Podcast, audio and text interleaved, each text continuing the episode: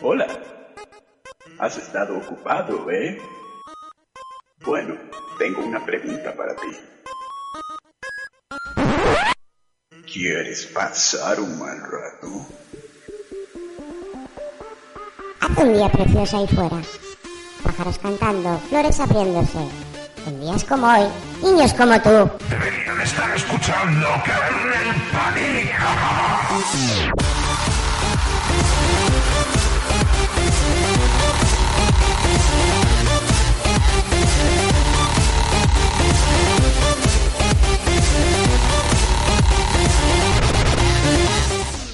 この番組はご覧のスポンサーの提供でお送りしました。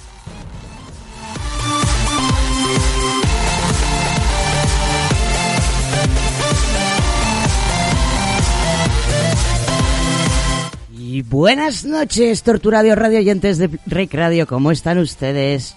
A dieta, espero. Porque se acercan las malditas fiestas navideñas y nos vamos a poner hasta las trancas y hay que hacer un poquito de constricción ahora, ¿no? ¿Qué tal? Esto es Kernel Panic, el programa más friki de esta emisora que estáis escuchando si estáis en Madrid en el 108.0 o en el 107.5 si estáis en la zona de la Alcarria.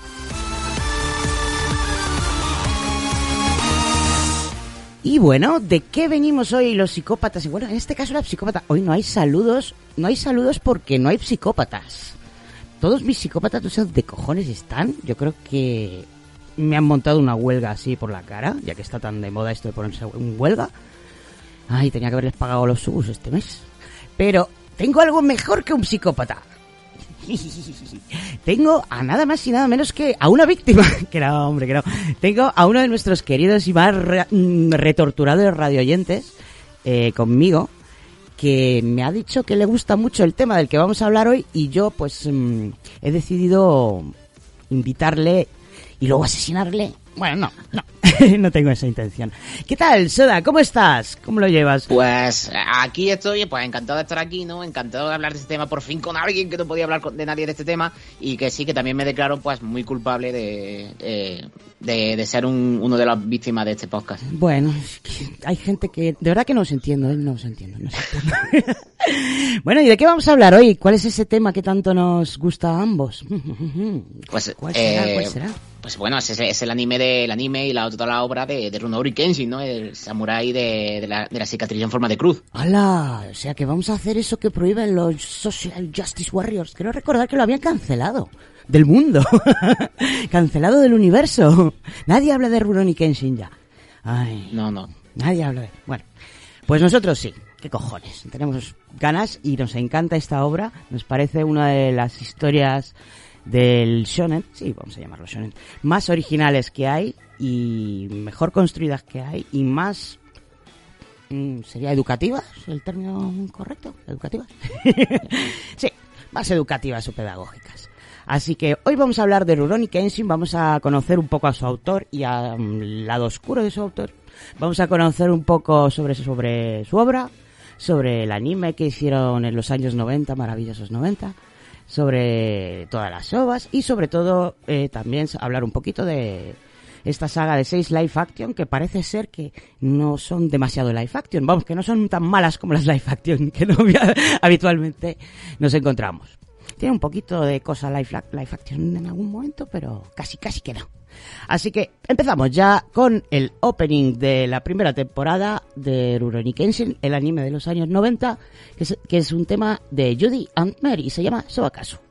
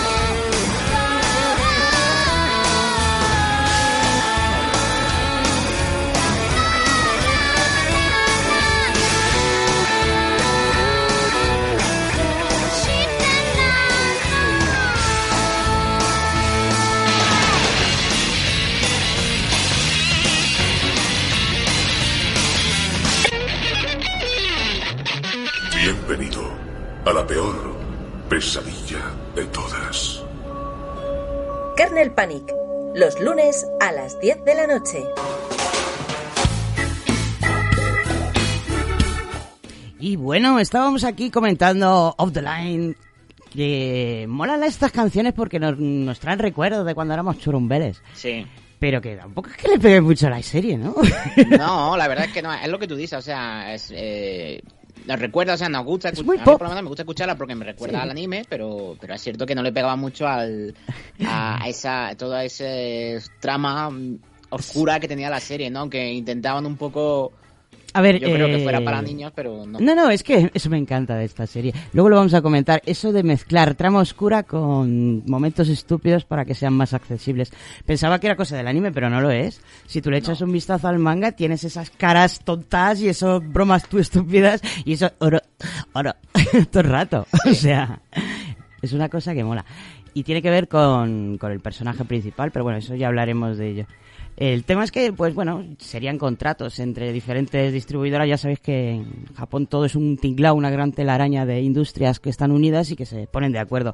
A ver, yo te saco el anime, pero tú me promocionas a este artista y ya está. A mí lo que no me gusta es que son como muy pop y las letras no hablan de nada que tenga que ver con, con la historia. No, y son como súper positivas, ¿no? O sea, cuando Quitando la, la que te gusta a ti, la de Heart of Sword, eh, Sí. la demás. Sí, pero eso es que son como súper positivas, son como muy felices, muy happy flower. Y si te das cuenta, la- esta serie en sí, toda la trama que tiene, ¿no? Incluso el personaje de Kenshi, ¿no? Que, que tiene, que bueno, que ya hablaremos más, más adelante sobre él, pero que tiene ese, ese pasado tan oscuro, ¿no? Y todo ese background, y es como. No le pega. Sí, Pero, o sea, pa- sí- mola para un escolar o para una serie de idols, pero... en fin, Sí, sí. whatever. Pues, pues vamos a seguir escuchando algunos openings y algunos endings por ahí por, a lo largo del programa, pero ahora de momento lo que estamos escuchando es la banda sonora de, la, del anime antiguo, que es una de las mejores bandas sonoras de, de la historia del anime. A mí por lo menos me encanta, me parece una combinación magnífica de temas relajantes, un poquito de temas un poco más tirando rollo eh, folk japonés, otros que son más incluso con guitarras eléctricas. Está muy bien, muy bien. Bueno, pues con este musiquita de fondo vamos a hablar un poco del padre de la criatura, nada más y nada menos que el señor Nobuhiro Watsuki, que no tiene ese nombre en realidad, en realidad creo que se llamaba... Ay, no lo he apuntado. Era... Ah, no. bueno, da igual, no apunta luego su verdadero nombre, pero tiene un seudónimo, como todo, casi todos los manga- mangakas, vaya. Nada nuevo bajo el sol. Este hombre nació el 26 de mayo de 1970 en Niigata. Y desde, eh, desde siempre, pues le molaba mucho todo el tema del manga y el anime, a qué niño no. Y encima tenía de modelo a su hermano mayor que ya dibujaba y hacía sus pinitos. Y él, pues nada, yo que él quería ser como el tate. Y bueno, pues comenzó a dibujar mientras que su hermano ya se frustraba y lo dejaba, él siguió, siguió dibujando, siguió eh, leyendo cómics de Osamu Tezuka o de Fujiko Fujio, que eran sus mayores influencias. Y en el instituto se apuntaba, pues por ejemplo, a clases de kendo, eh, cosa que también sería muy importante de cara a que en el futuro desarrollaran mejor esas escenas de combates con espadas. Así que sí, tiene formación de kendoka. Eh, es más, incluso se estuvo planteando hacerse profesional, pero la verdad es que le daban pal pelo. o sea, tal cual. Se intentó participar en un par de torneos y nada, eh, cuando le dieron, vamos, quedó el último o algo, decidió, decidió mm, dejarlo. Es más, eh, si os fijáis, eh, el niño que el niño pesado es una especie de self-insert. Él lo reconocía que él se sentía así cuando, cuando iba a la clase y todo el mundo le daba pal pelo. Bueno, en el bachillerato ganó su primer premio por un manga llamado Podmac, del cual se sabe muy poco, yo no lo he encontrado.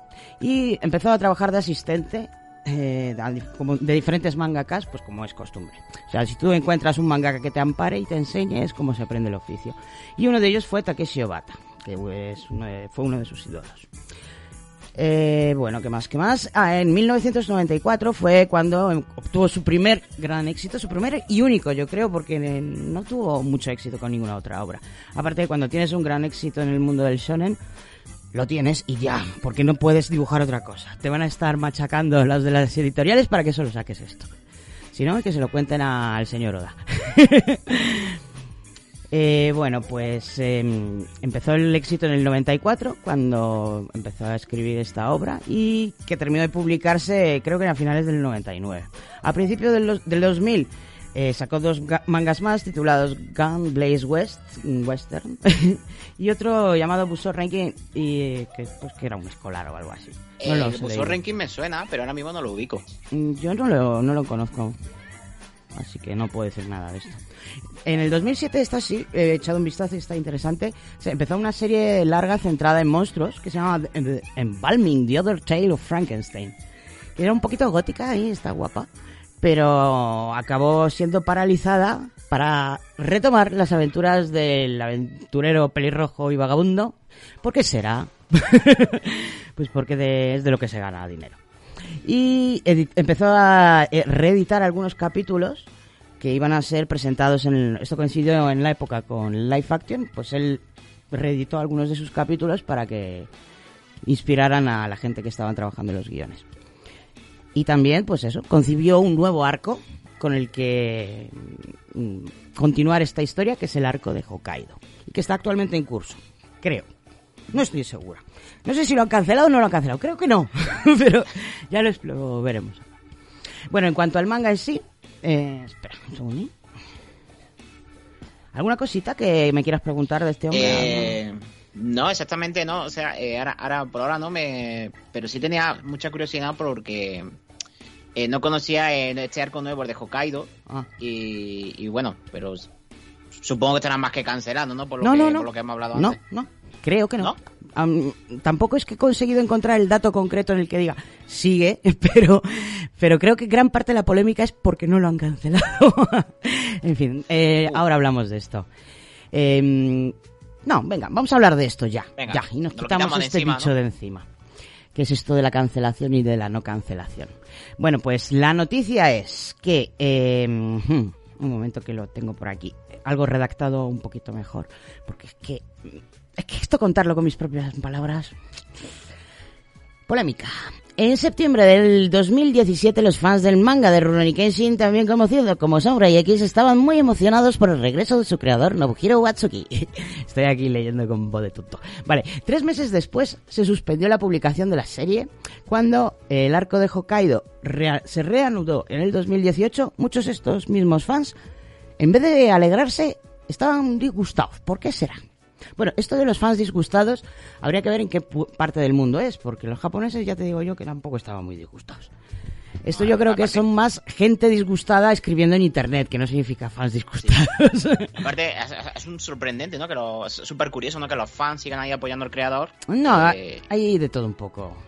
Es que no lo sé, tampoco depen- depende de la, los fans de qué parte del mundo sean. O también depende de lo que estés leyendo. Es que yo no estoy en Japón para ver cómo está reaccionando realmente la gente en Japón.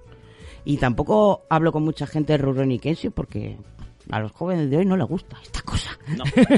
bueno, ¿cuál es la polémica? ¿Qué sucedió? Eh, en realidad lo que sucedió es que este muchacho, en noviembre del 2017, fue arrestado po- oh, por, cargos de posesión de DVDs de pornografía infantil. Hmm. Se declaró culpable y confesó ser un pedófilo atraído por niñas en- de la escuela primaria secundaria, o sea, se échenle entre 13 y 15 años. Sí, entre, en, una- en un artículo que leí eh, decía concretamente entre 2 y 14 años. Has visto que las fuentes, cada artículo dice una cosa distinta. Yo leí eso entre 13 y 15. Da igual, dos años, un año para arriba, año para abajo. Niñas. ¿Niñas o no niñas? A ver, lolis. Digamos, vamos a usar el término taco. Lolis. Lolis. lolis o estudiantes. A ver, eh, esta- estas cosas a mí personalmente me dan mucha, mucha, mucha grima porque yo además he participado activamente en acciones activistas contra la pedofilia y la pornografía infantil. Y, pero también hace que conozca muy bien cómo funciona este mundo. Y todo esto de que la gente indignada diga, es que te tiene que acabar en la cárcel, es que te tendría que pagar más multa. Digo, ha hecho, para, para, para, que este hombre no es un delincuente. Alto ahí. Es un delincuente, la- es un delito pose- poseer este tipo de material, pero no es un, un delito, delito punible, es un delito pasar este material, venderlo, eh, distribuirlo, conseguir grabarlo. Eso es el delito.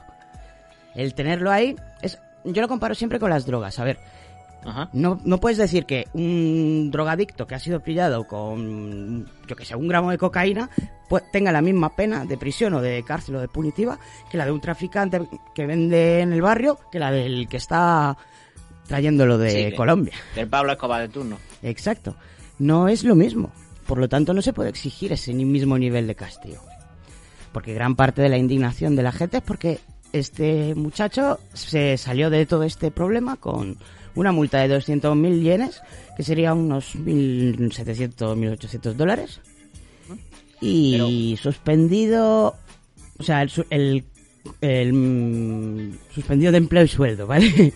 Sí, pero creo que también creo que también está en prisión, ¿no? ¿O no? A ver, le pedían un año de prisión. Eso es la- lo que pedía el fiscal. Otra cosa es que cuando tú no tienes antecedentes y te piden tan poquito, pues lo puedas suplir, pues yo que sé, con cosas de... Es que depende de la legislación de cada país, pero vamos, aquí, si un fiscal te pide un año de prisión, yo te digo que a la trena no entras. Si Claro. no tienes antecedentes.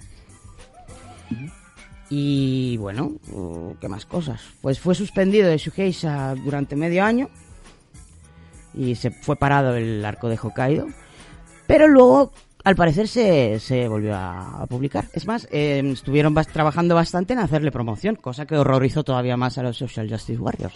O sea, se, ¿cómo podéis promocionar esta serie? Coño, porque la estamos vendiendo. Tenemos que... ¿Cómo no la vamos a promocionar? Pues eso. Sí. Eh, sí, sí, sí. Eh, también hace un poco hablar eh, un poco de eso, ¿no? De, de separar la, la obra del artista, ¿no? Eh, Claro. A ver, El- este es el eterno debate. Sí. A mí me jode mucho porque a este hombre me parece un, un contador de maravi- maravilloso de historias. Pero yo no soy de esta gente que, de estos fans que idolizan al, al autor. O sea, hay que, "Ah, es que me ha roto el No. corazón porque ha hecho algo malo. O es mi héroe, es perfecto, es maravilloso y por lo tanto le admiro por eso. No, pues, admiro su obra, me puede parecer un mejor o peor profesional y una mejor o peor persona en caso de que le conozca, pero Claro. en este caso me No, parece que es un enfermo y que necesita terapia. y una buena Sí. hostia de su mujer, que, que por cierto escribe también con él y colabora con él. Ah, mira. Sí. No lo sabía. Son como, son Kenshin y Kaoru, él y ella, si van juntos por la vida. Que le diga que, va, un buen guantazo y necesita tu marido. Yo creo que estas cosas no se curan con, con, con castigos, se curan con terapia y viendo a ver qué le pasa en la cabeza a este hombre y hasta qué punto esto es culpa suya o no, porque yo creo que lo que le pasa es que está bien, él ve las mismas cosas que veía cuando tenía 15 años. Eh, sí. Y Básicamente. esta gente que se indigna, ma- más de uno que se indigna, ten- tendría que echarle yo un vistazo a su historial pornográfico de internet. A ver qué cosas ve. Porque También eh, es cierto que eh, en Japón, ¿no? Todo el tema este de la, lo que hemos dicho antes, de las lolis, ¿no? Que, que ya viene inculcado desde el manga, ¿no? Eh, no tiene nada que ver con el manga, viene, viene del sintoísmo. En el ¿Del Japón, sintoísmo? sí, en Japón hay un gran aprecio, una, digamos que fascinación por la figura de los niños. Se llama amae, este tipo de fascinación. Sí, si lo quieres buscar. Eh, y tiene que ver con todo, tiene que ver primero con que hay muchísimas festividades dedicadas a los niños, a los niños se les mima mucho con- durante la primaria. Y luego también con, la inten- con esta intención de querer mostrarse como un niño, de actuar muchas veces de manera infantil o ñoña para poder llamar la atención, sobre todo en el caso de las parejas, sobre todo en el caso de las chicas. Las chicas muchas veces actúan pues como quinceañeras, aunque tengan 30, y Sí. quieren que les lleven los libros, que las cuiden. Los chicos normalmente actúan como caballeros, pero eso es una... es como mm, caballeros no de tu pareja, sino caballero de tu padre. Quiero ser tu padre. Sí. Este tipo de, de, de, de extraña situación. Y luego, ya te digo, la obsesión con las colegialas es brutal. Y las colegialas que no son tontas, la niña de 14 años tiene un negocio vendiendo sus bragas usadas que no veas. O sea, que aquí no hablamos de niños inocentes, las mismas niñas inocentes que se que se hacen ahí enseñando las tetas en Instagram, pues pues eso es una cosa parecida, ¿sabes? Son niñas que que mira, No, pero no no conocía yo este fenómeno de, de- este término ¿no? de Amae, y la verdad es que ahora que, que lo estás comentando, Hmm. eh, sí es verdad que me, que me cuadra mucho un poco, ¿no? Por lo que, por lo que vemos en algunos animes, animes, ¿no? O series o pelis eh, de Japón, que, y luego que está el fetiche. Ese comportamiento, ¿no? Ese comportamiento de las chicas y eso. Mm. Eso tiene que ver con que las chicas se comportan así para gustar a los chicos porque piensan que es así como les gustan a los chicos. Y los chicos, pues es lo que conocen. Y el tema de las lolis, vamos a ver. O sea, ¿de verdad me queréis cancelar un manga o un anime como Rurouni Kenshin que no hay un puto personaje mal retratado ahí? Femenino, quiero decir. No hay nada malo. Y, y no me cancelas toda la bazofia que hay de, de yo qué sé, de series echi, de estas de escolares que salen, es que cada año salen 50 de 11 capítulos y son Sí. todos iguales. Y en No, pero sexualización de los niños. Incluso, incluso esta, esta última serie que está tan de moda, la de. mm, Esta del samurái que va cazando demonios. Eh, sí, Eh, el, la, Kimetsu no Yaiba, ¿no? Eso, Es Kimetsu no. Yaiba, sí. Incluso la vemos que la acompañante de. O sea, la, la, la, la que acompaña a la- al chico protagonista es- es- está la hermana chica con ese bozal, ¿no? Un poco ahí como. Bueno, a mí pero- me da la sensación de que digo, hostia, digo, parece que es como una especie de relación con el BDSM, ¿no? Como un poco como una. Sí y no. y- Pero en este caso sí, porque la niña muerde. claro, pero, pero, vamos. me refiero, o sea, es como eh, intentar buscar esa, esa referencia, ¿no? De, Es un fetiche. De allí. Pero bueno, yo no creo que sea un gran, una, esta niña en concreto sea un gran ejemplo de la sexualización de las lolis. Se me ocurren miles mucho peores. Pero mucho Sí, peores. bueno, también. Directamente que no tienen ninguna explicación es, a nivel narrativo. En fin. Eh, pues nada. Pues, mm, señores canceladores, eh, cuidado con lo que canceláis, que así no se ataja el problema. Si lo que se quiere es atajar el problema de, de la pederastia, que es una cosa, y otra cosa es el problema de la gente que se saca dinero con la vendiendo este tipo de material. O sea, a, ellos, a, los, a los pederastas hay que tratarlos con, vamos, con, no sé, con psicólogos, con medicación, con lo que sea, con tratamiento. Y a los otros, a los que se dedican a distribuir estas mierdas, no comprárselas. O sea, si no os gustan que se sexua- sexualiza a los niños, ¿por qué cojones compráis esas cosas, otakus de mierda? que estáis todo el puto día, que si las lolis por aquí, que si las lolis por allá. Anda, hombre. Aquí a predicar con el ejemplo. No os quiero ver comprando otro, otra basura de estas de niñas tontas y... En fin. Había, había uno, eh, no sé si lo conoces, de, de que eran niñas que, que peleaban en bañador No. y, y, o sea, y nada más que podían darse golpes de pecho o con, o con el culo y era... Mm. Era, era como súper descarado Mm. y era como un trabajo en la escuela, no, no sé. Hay miles Era- de horrible. ejemplos. Es que ya ni los miro porque no sé, no me sé nombres. Pero vamos, cada temporada salen 5 o 6 de estos. Sí, sí. O sea, es penoso. Y si salen tantos es porque alguien los consume. Hombre, claro, sí, es porque hay mercado de ello. O sea, no me, no me vengáis. Yo no digo, yo no quiero que se prohíba estas cosas. Yo estoy completamente en contra de la censura. Y Tiene que haber libertad para que se pueda crear de la manera que quieran. Pero en nuestro poder de como consumidores está no consumir estas mierdas, a ver que nadie te está obligando. ¿Para qué las compras? Claro, pero ahí va un poco eso, ¿no? O sea, el, el producto tiene que estar, ¿no? Ya, ya es moral nuestra, ¿no? Ya deber moral nuestro el consumirlo o no consumirlo. Correcto. Madre mía, sabía que se iba a alargar este tema. y nos hemos pasado tres pueblos. Teníamos que haberlo dejado para el final.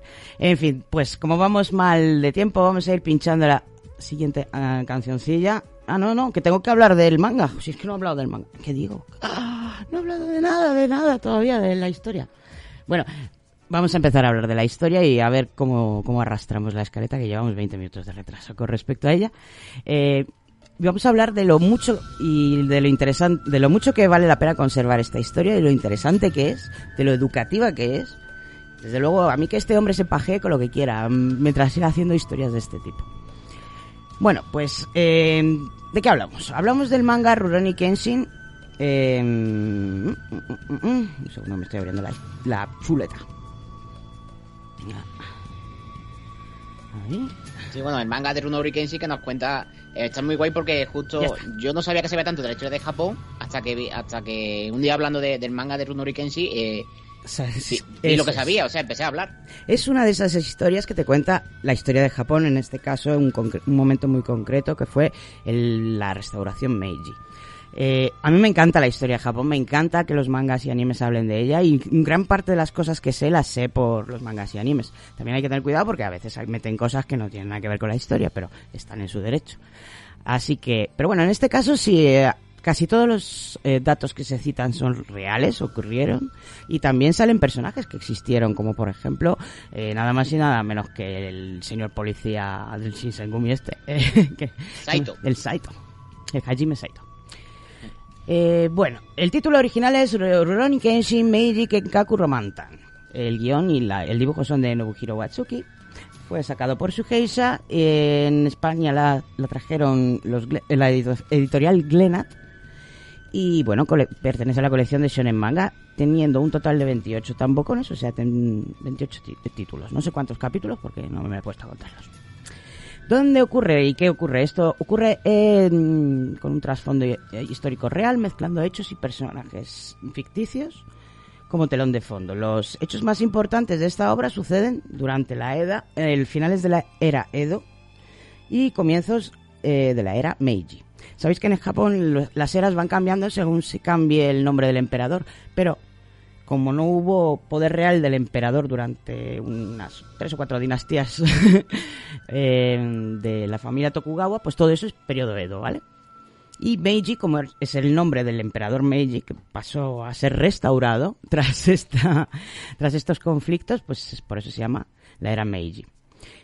Estos conflictos se llamaron Bakumatsu, ¿vale? Durante aproximadamente 250 años, eh, Japón vivió bajo un estricto sistema feudal completamente aislado del resto del mundo, que se conoce como la era Tokugawa. Que yo soy muy fan de la era Tokugawa, por Oye, hizo una cosa muy inteligente, se cerró completamente en, en banda y se libró de ser colonizado. Porque si no, habría sido colonizado. Exactamente Sí. igual que el resto del mundo. Y eso de colgar a los jesuitas fue otra gran idea. yo no digo nada y lo digo todo digamos que protegió a Japón durante muchos, muchos, muchos años este cierre. Solo comerciaban con Holanda, pero ya llega el tiempo moderno y ahí podemos ver lo amablemente amables que fueron los americanos, que se plantaron un día en las costas y dijeron, queremos venderos y compraros cosas, pero es que nosotros no queremos, nos da igual, vamos a bombardearos si no, si no os abrís. Sí. Así de majos se pusieron. Esto eh, fue el evento del Oscuro Fune, o los barcos negros, cuando el Comodoro Perry dijo, pues eso, solicitamos hace mm, permiso para comerciar con Japón. Solicitamos. ¿Veis las comillas, no? Eh, bueno, pues había que modernizarse y había una serie de familias que estaban a favor de la apertura del país y otras que no estaban a favor y que querían continuar con el shogunato. Bueno, hubo una serie de conflictos en los que había muchas cooperaciones, mucho cambio de bando y al final acabaron ganando los eh, revolucionarios. Que ojo, que la palabra revolucionario para estos, que eran todos una panda nobles adinerados, ya te digo yo que muy revolucionarios no eran, pero en fin, una de las cosas que hizo el emperador es prohibir, o vamos, quitarle a la casta de los samuráis sus privilegios. Y por eso estaban los samuráis un pelín enfadados. Pero vamos, se los sustituyó a los que eran de su bando, se los sustituyó por cargos públicos y tal, y así que pero bueno, dejaron, se quedó un resto de luchadores, de guerreros mm, sedientos de sangre, que se quedaron sin empleo. Ojo, esto también ocurrió cuando Tokugawa llegó al, poder. Justo salían de la, del Sengoku y también había cientos de miles de Ronins, pues que se quedaron sin, sin señor y que mendigaban o asesinaban. O sea, las dos eras tuvieron el mismo comienzo. De hecho, no sé si conocéis la historia de los, diez- de los seis, no, 16 Ronins eran. sí, los de... Ay, ¿cómo serán? ¿Cuántos eran? ¿Seis ¿Siete, sa- ¿Siete samuráis? ¿Eran Eh, siete? yo no me acuerdo qué número era, pero vamos, es una historia muy, muy famosa. Pues esto se repite aquí, la misma historia, y es va a ser el gran... El gran Eh, per- perdón, era, eran tres asesinos, sí, eran 13 samuráis los que... 13, sí, los 13 Sí. Muy bien, pues mm, de, este, te- de esta época convulsa va a hablar mm, esta historia y sobre todo de las convicciones de una persona que no quiere continuar luchando, que no quiere continuar cortando cabezas, mientras que otros grandes luchadores como él no saben vivir de otra forma. Yo creo que este es el gran conflicto de Rurouni Kenshin. Es la lucha de entre la motivación de un héroe pacifista y la motivación de todos y cada uno de los villanos por seguir peleando. No es por el gobierno, no es por la venganza, no es por ser más fuerte, es que uno quiere parar y los demás quieren continuar. es tan simple como Sí. eso. Bueno, Sí, em, bueno, eh, más, más o menos digamos que, o sea, que Kenshi, llegamos, llega un momento, este- el protagonista del anime, ¿no? Que, de, de este manga, que, que digamos decide romper con ese estilo de vida de asesino que lleva y, y optar un estilo de vida más pacifista. Y, y bueno, pues todos los enemigos, pues eh, obviamente en esta, en esta nueva era, pues eh, no encaja su estilo de vida en esa era, entonces decide en vez de adaptarse a esta nueva era, sino eh, enfrentarse a ella. Cuando Kenshi, digamos que directamente lo que hace es como eh, intentar eh, vivir en ella. Digamos que Kenshi se, crió- se creyó lo que contaban los revolucionarios durante la revolución. que esto era Sí. para hacer un- fundar una nueva era en la que todos seríamos felices y, y viviríamos en paz. Él se creyó eso. Él dijo, vale, yo por eso lucho. Y anda que sí luchó. Eh, porque Kenshin no era un muchacho normal y corriente, ni siquiera era un samurái normal y corriente. Él era un hitokiri, que significa literalmente asesinador de personas. O sea, un asesino, un hitokiri. Eh, un hitokiri que además está basado en un personaje que existió en la historia de Japón, que era Gensai Kawakami. Gensai Kawakami que es muy interesante, la verdad, en su origen. Era un, bueno, es una figura medio legendaria, medio real, un poco como las sagas artúricas, que era uno de los cuatro hitokiris afines al emperador que mataban a los seguidores del shogunato durante el Bakumatsu. Este asesino estudiaba mucho el budismo, se caracterizaba por tener un temperamento muy frío, un cuerpo muy delgado, unos rasgos afeminados y el pelo largo, y sufrió la desgracia de ser ejecutado por falsos cargos por el propio gobierno Meiji. Hmm, hmm, hmm. O sea, se, digamos que eh, es- de este personaje salen tanto el protagonista de esta historia como el antagonista de esta historia. Sí. es muy interesante. Sí, conforme lo estaba contando, lo estaba, lo estaba pensando. O sea, Ujú. prácticamente también ese antagonista que en cierto modo también en la- en la- en la- se presenta como su igual, ¿no? Eh, Es que es su igual, es un Hitokiri. Hubo cuatro. Sí. No me sé los nombres de los personajes mm, de la historia, pero hubo cuatro Hitokiris muy famosos durante esta época. Y pues Kenshin era uno eh, y cuando se fue, pues fue sucedido por otro. Y luego hablaremos del otro. Que ese sí, le, sí que se le iba la pinza, vi mucho. Vamos a ver qué tal vamos de tiempo. Vamos fatal.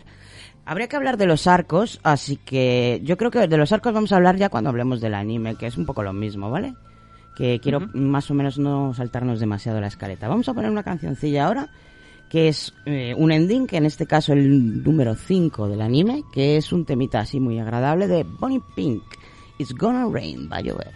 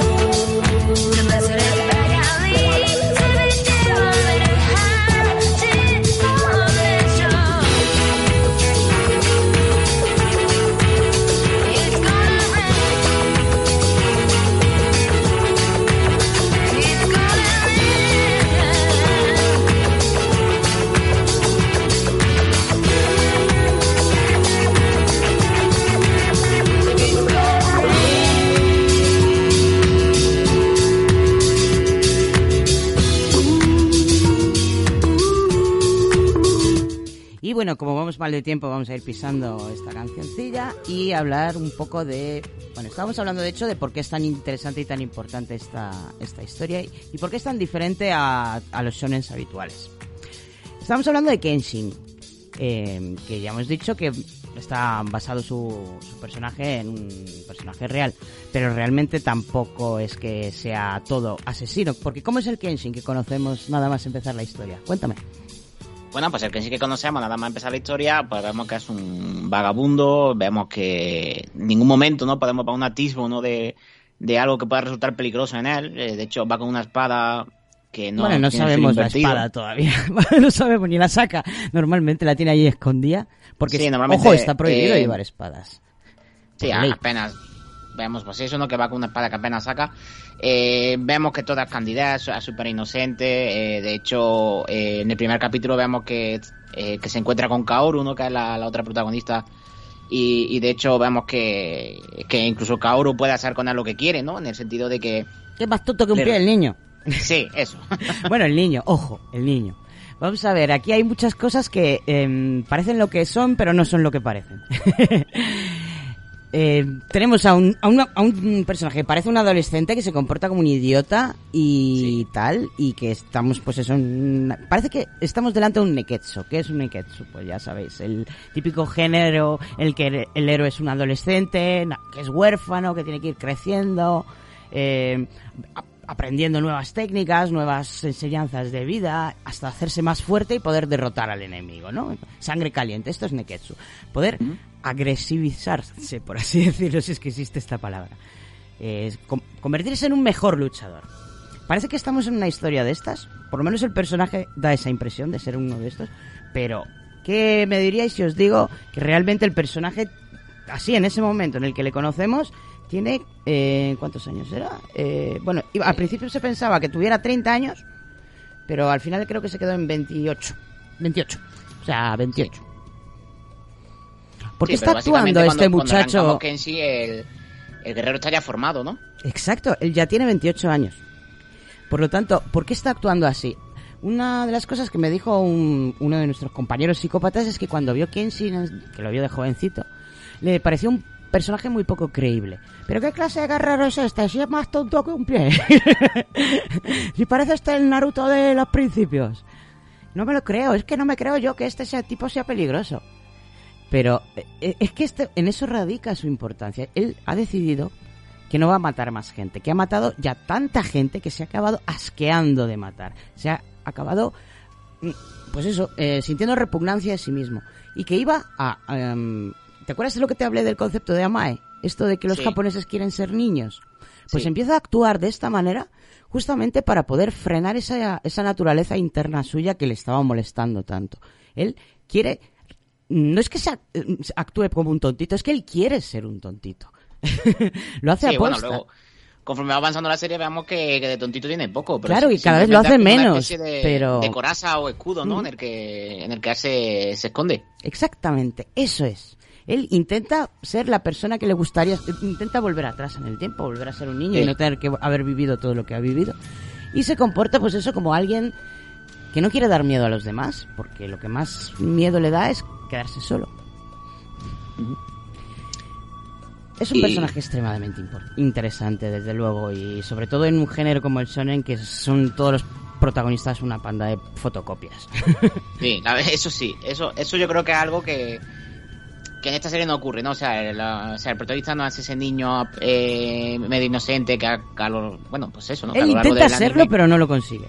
Así, claro, él quiere serlo, pero no lo consigue. De hecho, me, me mola mucho que es un personaje que, que, bueno, que llevamos viendo durante la serie, no es un personaje que tiene una mochila de pecado muy, que carga una mochila de Sí. pecado muy pesada, que le cuesta mucho y que toda, digamos que durante toda esa serie, eh, lo que él está intentando es eh, redimirse y, y intentar un poco eh, aprender a vivir con, con todo el mal que ha hecho. Y no lo consigue muy bien, ¿eh? Ya os digo yo que no. No. No se le da muy bien. Bueno, eh, otra cosa que llama mucho la atención es que no tiene que aprender. Tiene que desaprender. Por eso yo llamo a esto un Neiketsu invertido, ¿vale? Él tiene que eh, ya ha llegado al tope más alto de su formación como, como psicópata y ahora tiene que bajar el nivel. Y por eso también eh, llama la atención como le dice todo el mundo, te vas debilitando, tío, con la edad. ¿Qué te pasa? Deja esa espada. Vamos a ver, esa espada, por ejemplo, es también algo, una cosa de las que eh, mi, nuestro psicópata decía, es que eso de la espada sin, con el filo invertido, a ver, para eso no lleves espada. No, o, pero a mí lo de- o no de lleves espada con ningún parece- filo. Tiene... ¿Por qué? A mí lo de la espada me parece súper... eh, una metáfora súper chula, ¿no? Del protagonista, ¿no? O sea, el protagonista, eh, digamos, pues... Eh, eh, era ese filo, ¿no? Que con el que básicamente podía cortarlo todo, ¿no? Podía marcar cualquier cosa y, sin embargo, todo eso se lo interioriza y exterioriza una capa eh, de, de algo que es totalmente eh, inofensivo, ¿no? Como podemos ver esa espada, eh, la parte interior es la afilada, al igual que el protagonista, ¿no? El interior es el afilado y la parte exterior, que es la, digamos, la parte en la que generalmente vemos, es algo que eh, representa algo que es totalmente inofensivo. Hmm. Lo que no se creía, en este caso el sabio Mo- Mouri, es por la, la razón por la que quería llevar espada. Eh, Vamos a ver, si tú eres pacifista y no quieres hacer daño, no lleves la espada, déjala en casa, que además está prohibido. Otra cosa que me decía es, ¿para qué la llevas con filo? No lleves ningún filo, lleva una desafilada si lo que quieres es protegerte. Tienes razón y no tienes razón, es que es todo tan complejo. Para empezar, el contar con ese filo, aunque no lo vayas a usar, eh, muchas veces pues puede que le diera más calma, más tranquilidad a Kenshin, no lo sé. La verdad es Sí. que lo del filo a mí también me confunde. Pero hay una escena muy interesante cuando está pega- eh, peleando con Hajime, en la que yo creo que estaba la explicación del filo. En ella, eh, no sé si te acuerdas de esta escena, eh, Hajime, la- a- Hajime Saito le, le ataca y empieza a presionarle con su propia espada. Y entonces Sí. la, de, la de Kenshin se va cada vez más para atrás, para atrás, hasta que se le acaba clavando en el hombro. Y, te- y le dice Hajime, oye, mira, esto de la espada sacabatón, fíjate, te estás haciendo daño a ti mismo. Y entonces se me encendió una luz. A ver, teniendo en cuenta lo masoquista que no es, y lo- lo- mm, los problemas de conciencia que tiene Kenshin, ¿no será que lo hace para eso? ¿No será que la lleva para eso? Para que le haga daño a la propia espada, porque es, es mucho de autoflagelarse todo el rato. Sí, eh, por eso te digo que, que yo creo que, que en cierto modo la espada representa un poco la, la historia de Kenshi, ¿no? Sí, y sí. que cuando Saito se la está clavando, eh, verdaderamente hace, eh, hay, hay como una especie de metáfora en el que el pasado de Kenshi, que de ese momento es Saito, ¿no? Porque Saito es, digamos, es un enemigo del pasado de Kenshi, eh, está atacando a Kenshi, por lo tanto es como que el pasado de Kenshi eh, él se está atacando a sí mismo. Yo Todo veo como una especie de metáfora de, de, eso, de, de atrapado por su pasado. Completamente. Además, no es ninguna metáfora, es toda la historia eh, de, de Rurouni Kenshin gira en torno a cómo el pasado no le deja en paz, está todo el rato volviendo. Yo creo que no, no hay un- una persona en Japón que no tenga un familiar, amigo o, o vecino asesinado por Batosai. Por lo tanto, imagínate la de personas que quieren verle muerto. Pues ya está, Sí. problema que tiene. Eh, bueno, como vamos tan mal, vamos a hablar un poquito de los arcos, porque si no, nos, yo, podría hablar durante horas de, de Kenshin, pero no, no, no, no mola. Vale, vamos a hablar de los arcos. Hay tres arcos mm, en esta historia, ¿de acuerdo? Quitando... No, no voy a citar el de Hokkaido, que sería el nuevo, porque no lo conozco, o sea, no lo he leído, tengo que investigar. Los tres arcos de la historia principal son el Tokyo Gen, que es la saga de Tokio, que comprende eh, los, de los capítulos del 1 al 47.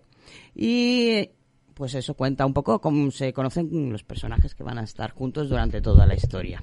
O sea, se Kenshin, Kaoru, también eh, este es... ¿Cómo era? Sanosuke. Som- Sanosuke, eso es. Eh, un momento que se me acaba el fondo. Sí, luego tenemos también ahí a Yoshi, también a Megumi, eh, a... No sé si entraría en este arco o no, a Oshishi Iwamori, que, que también era uno de mis personajes favoritos, ¿no? Cuando, cuando yo era niño y veía la serie. Mm. Y... Shiwamori, ¿quién y a era? todas- Espérate que no le pongo cara. Sí, el que, el que va con dos katanas. dos Ah, Oshi, que coño. Ah, sí, sí, sí, sí. Molaba el un montón a atormentado a Oshi. Que vaya destrozo que le han hecho la peli. Eh, bueno, Sí, sí. sí, sí, la verdad es que mola un montón a Oshi. Todo ese arco de, lo- eh, de los Onyabanshi mola un montón.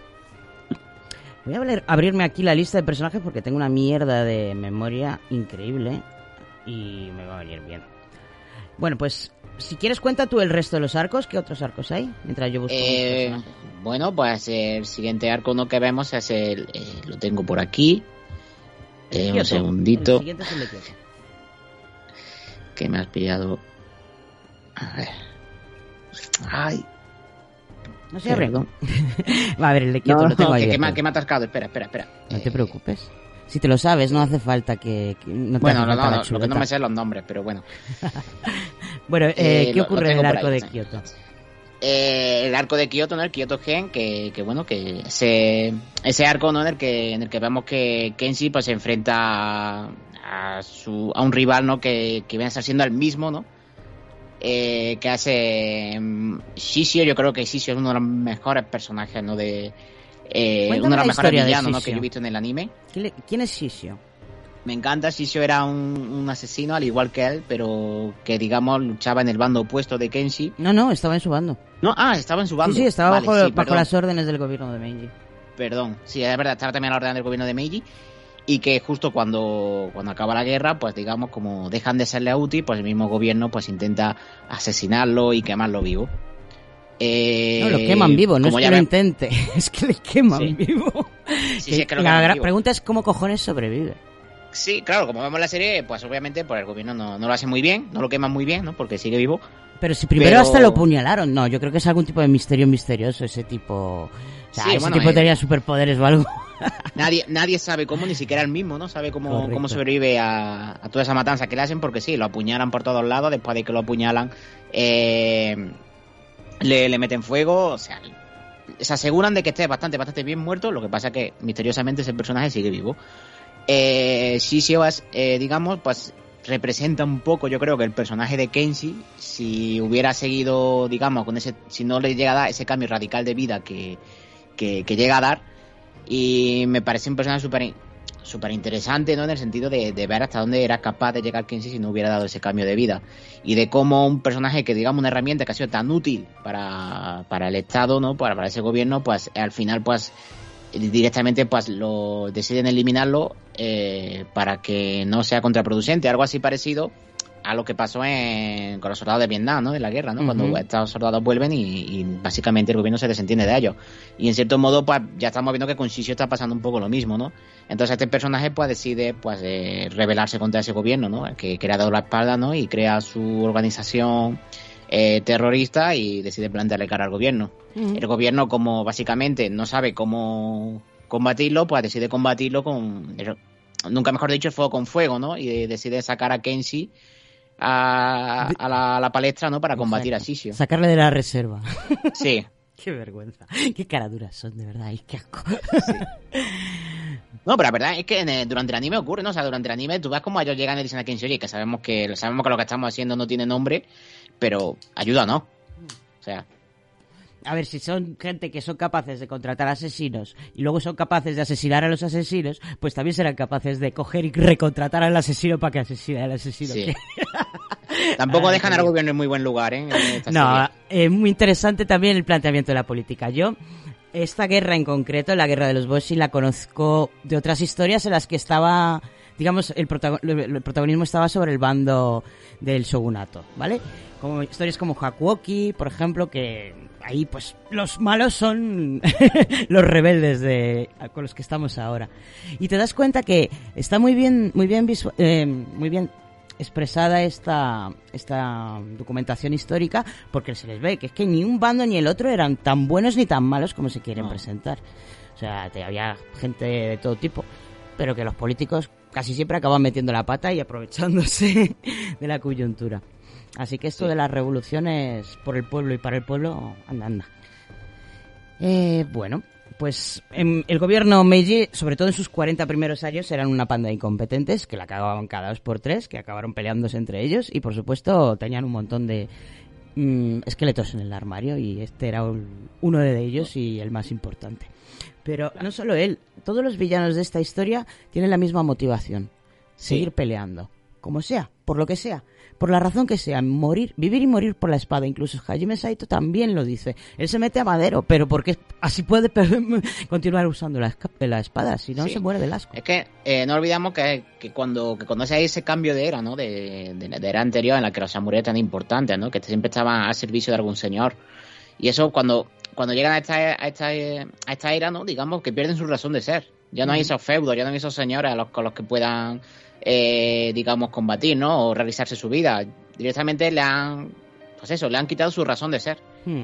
Entonces, No son- les han son ofrecido personas nada que no saben hacer otra cosa. Entonces, pues, eh, eh, es su, su forma de rebelarse, ¿no? De seguir manteniendo ese estilo de vida. También conocemos a los Sonia Banshu, que son, pues eso, un, un antiguo ejército ninja o cuerpo ninja de élite que acaban trabajando, pues, para un tra- traficante de opio, para poder Sí. seguir en el submundo de la delincuencia. También tenemos a este, bueno, esto es una, un poco de relleno del anime, pero hay un, una mini historieta en la que ayudan a un niño, un bochan ahí que vive solo, que es huérfano, que vive en una mansión, pues porque el niño es muy rico y sus padres han muerto, y viene un instructor a ens- enseñarle esgrima, pero el instructor lo que quería era hacerse con todo el dinero y con todas las posesiones del niño para poder montar un ejército para hacer el mal. No, no me acuerdo Sí. para qué era, pero para hacer el mal. Para traficar con opio o algo- No, para hacer, para ser guerreros, para continuar peleando, para recuperar su honor. Llámenlo como Sí. quieras. Es que no pueden estar sin, no pueden estar haciendo calceta, no. Necesitan, Sí. yo qué sé. ahí De hecho, durante eh, ah, vemos durante la serie vemos algunas partes en la que en la que bueno los mismos cuando Kenshi derrota a su enemigo eh, incluso los, los mismos enemigos se lo dicen, oye, mátame, o sea, no me hagas eh, o sea, para ellos es una putada que Kenshi lo deje con vida. Sí, o sea, sí, es sí. como Otra cosa que No. me llama mucho la atención es como insisten e insisten en que él se ponga en modo berserk. O sea, Sí. no quiero pelear contigo, vagabundo, quiero al Hitokiri, vuélvete loco, mátame. Le provocan Claro, sí, sí. constantemente. ¿Por qué? Por- no porque quieran ganarle, es que ellos quieren pelear con él, pero pelear con él en máximas condiciones. Por eso todo el rato insisten en que se vuelva el que era. Porque si no es contraproducente. A ver, si tú quieres realmente matar a este a esta persona o es tu enemigo y quieres vencerle, no vas a querer que suba de nivel, ¿no? ¿De qué vas? Ya. Pero es, eh, es un poco el, o sea, el, el Kenshi que vive según sus reglas, ¿no? El Hitokiri es el Kenshi que vive según sus reglas. Mm. Eh, el Kenshi que conocemos ahora, el Kenshi que vemos en la serie es un Kenshi que ha cambiado totalmente de vida y que básicamente no aprueba ese estilo de vida. Entonces, eh, yo creo que el, el querer que haga ese cambio Kenshi viene un poco a decir el, el- el- lo mismo, el morir en mi mundo con mis reglas y, y- y eso. Y Ujú. No eh, morir en, un- en tierras ajenas, no morir en un mundo ajeno. Ujú. Entonces yo creo que va un poco por ahí. Aparte que claro, que si, que si nos vamos un poco ¿no? a, a estos guerreros, ¿no? que su, todo su deseo es morir por la espada, pues qué mejor que morir de por la espada del mayor guerrero que, que morir por, por una espada de un vagabundo sin nombre. Correcto también. Es una cuestión de honor. Y bueno, el último arco, ya muy rápido porque nos tenemos que cortar e irnos a, a la segunda parte del programa, que ya la escucharéis los oyentes por antena la semana que viene. Los del podcast no, en- la escucharéis en un par de minutos. Pero bueno, el último arco es eh, Jinchu Geno, la saga de la venganza, que comprende los capítulos del 152 al 255. Y aquí, pues bueno, ya han vencido a Shishio, pero el pasado ha pasado y ha vuelto a pasar. Se ha pasado Sí. por ahí y ha venido el cuñado, nunca mejor dicho. Ha venido el cuñado a dar por culo. Bueno, pues aparece el Einishi Yuki, Yukishiro, que es el, el hermano de una mujer con la que estuvo casado Kenshin, que os vamos a contar un poquito más sobre este asunto cuando hablemos de las dos últimas películas. Y bueno, parece con ganas de vengar a su hermana, porque al parecer su hermana algo pasó y el niño cuando llegó vio que Kenshin la atacaba con una espada y se la cargaba y pues bueno, que se ha quedado con esa impresión. Y bueno, pues se ha entrenado mu- mucho y muy fuerte en China con mafiosos para, para conseguir vengarse. Y ese es el último arco antes de que empezara todo lo que es la revisión de las películas y también las- el nuevo spin-off y, y la saga de Hokkaido.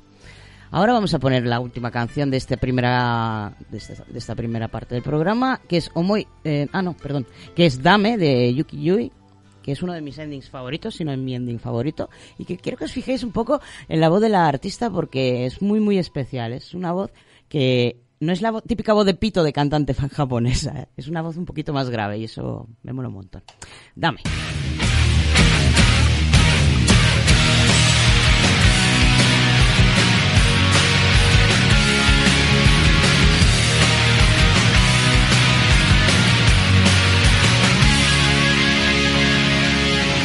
町中箱での嘘ばかり100年前から承知だよ今さら光出るくらい誰でもできる愛は慰めの道具なんかじゃないんだしためためためでダメな人ね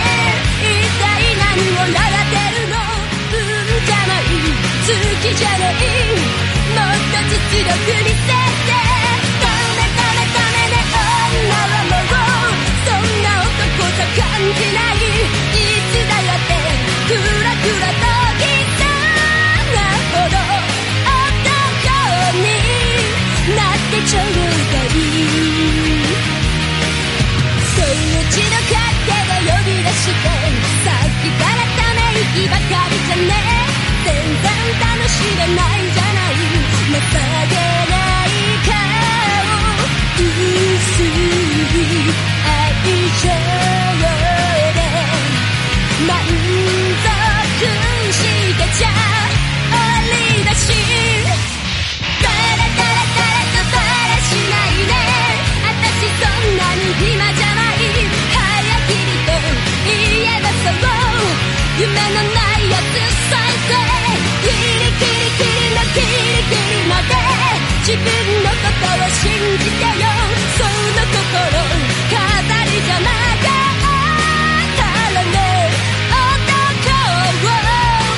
を見せてちょうだい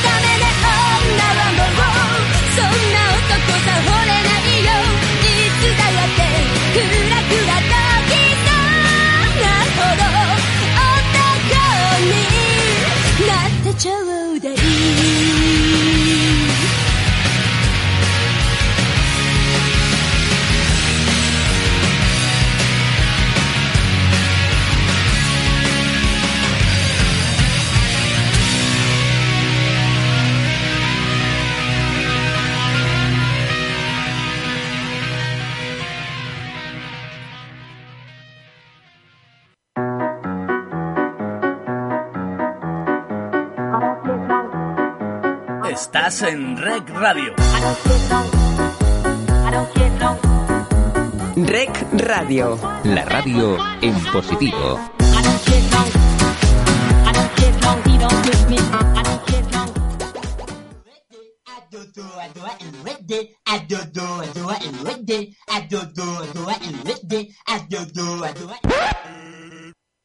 Vaya, ya estás aquí de nuevo. ¿No tuviste bastante con la última vez? Vale, tú te lo has buscado. Que comience la segunda parte de la tragedia.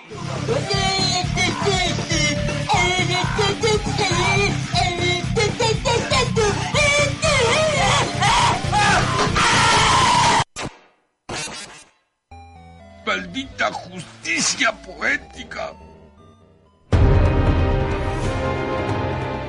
Bienvenido.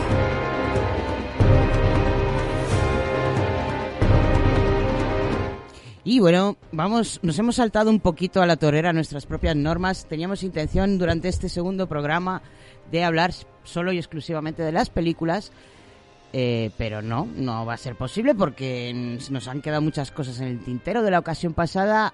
¿Qué tal, Soda? ¿Cómo estamos? Otra vez, una semana más para la gente de la antena. Hola, ¿qué tal, gente de la antena? Hola, ¿qué tal? Aquí estoy otra vez. Os creéis que habéis librado de mí, pero, pero Pues no. mira, mira, al aquí. final pasa de víctima a psicópata también, ¿eh? ¿Eh? Yo no digo nada y lo digo todo, porque esto tiene mucho enganche.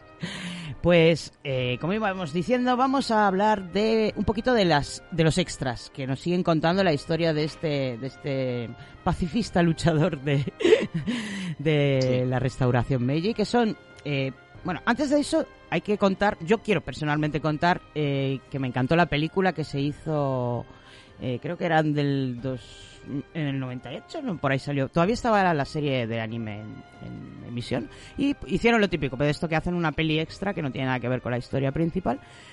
Pero a mí, desde el punto de vista de animación, es que es mi puta animación favorita. O sea, ese estilo de animación de los 90 me encanta, me parece bellísimo. Quiero que vuelvan a animar así, porque ya nadie anima así. bueno, se llama Ishin Shishi no Requiem. Sí. ¿A ti te gusta? ¿Sudar? Ah, no, a mí sí. Yo te iba a decir que ese tipo de animación es algo que yo he hecho mucho de menos Me en, el anime de hoy día, ¿no? Y que precisamente es eh, Esos rostros una, una de las angulosos, cosas por las que... afilados, mm, sobre todo eso. ¿Perdón? Perdón, una, eh, que te he interrumpido. ¿Una de las cosas que? ¿No? Que, que son de las que, por las que mm, precisamente hoy día no, no consumo o no me enganche tanto el anime como, como anteriormente, porque le han metido esa, esa parte, ¿no? De, que también es comprensible, ¿no? Que tienen que adaptarse a los nuevos medios, ¿no? Y le han metido esa parte digital, pero que le quita ese encanto, ¿no? Que tenía ese anime de los 90, que yo para mí es el mejor momento que ha tenido el anime, ¿no? Con Mm. series como, por ejemplo, como esta, ¿no? Como Kenshi. Y las películas que se hacían sobre estas series, que siempre contaban con un poquito más de presupuesto, hacían unas maravillas magníficas desde el punto de vista artístico. Pero ya no creo que sea cosa de las tecnologías, creo que tiene que ver con la moda, con la estética, porque en el manga también hay tendencias y modas, cada X tiempo van cambiando. Y bueno, pues había una época en la que todos los personajes eran cabezones y con ojos como platos. En los Sí. 90 todos los personajes tenían los rostros súper alargados, los ojos súper rasgados y afilados. No sé, unas, un- unas expresiones como muy agresivas, con las cejas ahí y las patillas anchas. Eso me encantaba. Me- Sí, eran como muy, con una personalidad muy, Muy fuerte. muy misteriosa, muy eclíptica, no muy ahí como eh, no sé, para la gente que juega los videojuegos muy Galo Cloud de Final Fantasy VII, ¿no? Es, eh, es ese rollo, ¿no? De lo que tú has dicho, ¿no? Cara afilada, ¿no? Como semi muy delgado, muy misterioso. A lo mejor algunos de ellos, ¿no? Rozando un poco la androgineidad. O, no Todos. sé si. De hecho, Kenshin es muy gracioso porque es el único. Él, él le, le dibujaban con ojos de chica todo el rato, Sí. como queriendo Sí. mostrar su inocencia. Todos los chicos tienen los ojos rasgados en esta serie, menos Kenshin, que tiene ojos de Sí, y bueno, y de hecho también hay muchos, en muchos, no sé, recuerdo si era en el anime o que yo lo he leído más tarde, pero había muchas referencias a que Kenshi parecía una, un- más una chica que, que, que un chico. Mm. Por ese aspecto infantil, mm, Sí. inocente. Bueno, pues esta película tiene todo, todo eso que me gustaba de los 90, incluso tiene, pues eso. En esta historia, para mm, ya sabéis que yo lo shipeo todo con todo, pero en esta historia, pues Kenshin siempre ha estado con Kaoru. Pero en los momentos en los que Kaoru se va con Megumi a hacer Yuri, yo me junto a, a Kenshin y al protagonista de esta historia, que se llamaba, creo recordar, ah, lo tengo por aquí apuntado, que hacen una pareja más buena, con Shigure y Takami. Molan un montón, muy monos. Bueno, pues eh, muy, muy recomendable la peli. Eh, habla de otra historia, habla pues eso, de un antiguo luchador de eh, a favor del shogun que pues quiere re- renovar la revolución y volver a, a recuperar el estado anterior de las cosas. Cosa que también encaja muy bien con los conflictos que hubo durante estos primeros 40 años. Había mucha gente que quería volver a cómo estaban las cosas antes. Y bueno, y ya está. No hay más que contar de aquí. Luego, lo siguiente que salieron fueron las ovas, que mm, me dijiste que te habían dejado muy buen sabor de boca, sobre todo la de Tsu- eh, Tsuiko Gen, ¿verdad? Sí, eh, bueno, pues estas ovas, pues son, por cierto, están consideradas para gran parte de la crítica ¿no? y del público como una de las mejores sagas de ovas que se ha hecho nunca. Y bueno, pues estos ovas hablan un poco sobre ese pasado ¿no? eh, que vive Kenshi cuando está en modo Batusai. Incluso de Eh, antes. Hablan bueno, un poco de, hecho- su niñez. Sí, y sobre su niñez, claro.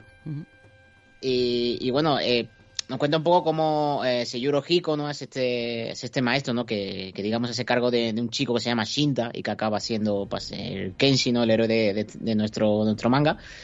Y, y bueno, pues nos cuenta un poco esa transformación que tiene para convertirse en Batusai y cómo algo que no vemos en, eh, en el anime, en el anime, la serie de anime, que es eh, ese momento clave, ese, ese catalizador que, hace que, que Batusai se convierta en Kenshin y, y no siga siendo Batusai. Y todo parece que tiene que ver con, con un romance que, que tiene por ahí. En realidad empieza con antes del romance, o sea, eh, Kenshin nunca le gustó mucho su, su papel de destajador, lo que pasa es que lo hacía, pues eso, tapándose la nariz pensando en lo bien que iban a vivir todos cuando, cuando esto acabase.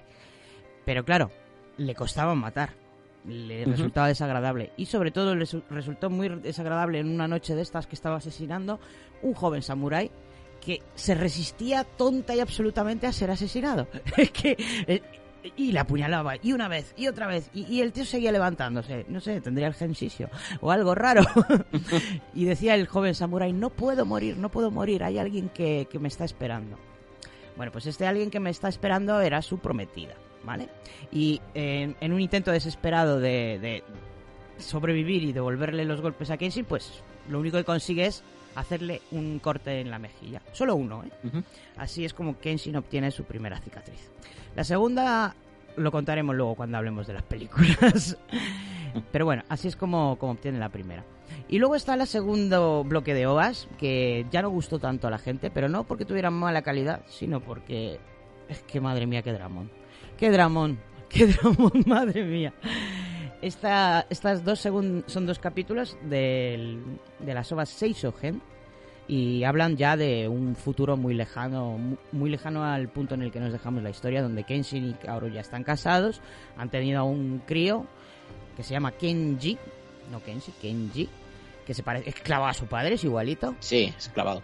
Pero no tan igualito. Resulta que el niño, ya sabes que los niños siempre hacen lo contrario a lo que quieren sus padres. Pues a este, a Kenshi le salió el niño nazi, literalmente. Le salió que, le encantaba pelear y, luchar con la espada y tenía muchísimo talento y decidió salir al mundo a, pelearse con otros y a conseguir el título del campeón más fuerte. Una Oshi, vaya. Sí, sí, pero luego, sin embargo, eh, a mí lo que me gusta de estos dos, aparte de que es, bueno, aparte de que es un dramón que, que básicamente pues nos va a ser coger un pañuelo tras de otro, lo, lo chulo de, de, esta, de estos dos, de estos dos capítulos ¿no? que forman esta obra es que, que vemos un poco una balanza entre los hechos, entre los buenos gestos y los, y los malos gestos de Kenshi, ¿no? Digamos, de todo ese pasado oscuro y todo ese, ese pasado de luz, ¿no? Que ha vivido y de cómo lo- un poco lo ponemos en la balanza y vemos como ese todas esas, esas buenas buenas gestas que, que ha hecho al final pues le ha ayudado ¿no? para reencontrarse antes de su final con eh, con Kaoru. Bueno, su final fue muy triste y la gente Sí. estaba un poco indignada porque no había tenido la muerte que se mereció. Pero a mí me parece que es justo la muerte que él quería tener. A mí me parece muy bonito porque precisamente es eso es como la una muerte o sea Bueno, él como muere él ha de una enfermedad, ¿vale? Es muy triste su muerte porque él en algún momento se pone malo. No, no explican de qué enfermedad es, pero es una enfermedad muy chunga. Eh, bueno, durante, durante el anime, o vemos también muchas conversaciones como Megumi habla con Kaoru y le, y le comenta muchas veces que de proteger a Kenshi, ya no solo en los combates, sino de que cada vez vuelve más debilitado, cada vez vuelve más mutilado, eh, cada vez que sale a luchar y, y cada vez viene más herido. Entonces eh, yo interpreto que, que básicamente pues, a causa de toda esa herida, toda, a causa de todas esas luchas que ha vivido Kenshi, eh, todo ese cuerpo castigado que tiene, no toda esa demacrado que tiene, pues acaba enfermando. Sí, no, porque realmente eh, es una enfermedad, enfermedad, o sea, se- es una enfermedad que acaba contagiando a la propia Kaoru, porque ella Sí. también acaba enfermando de lo mismo.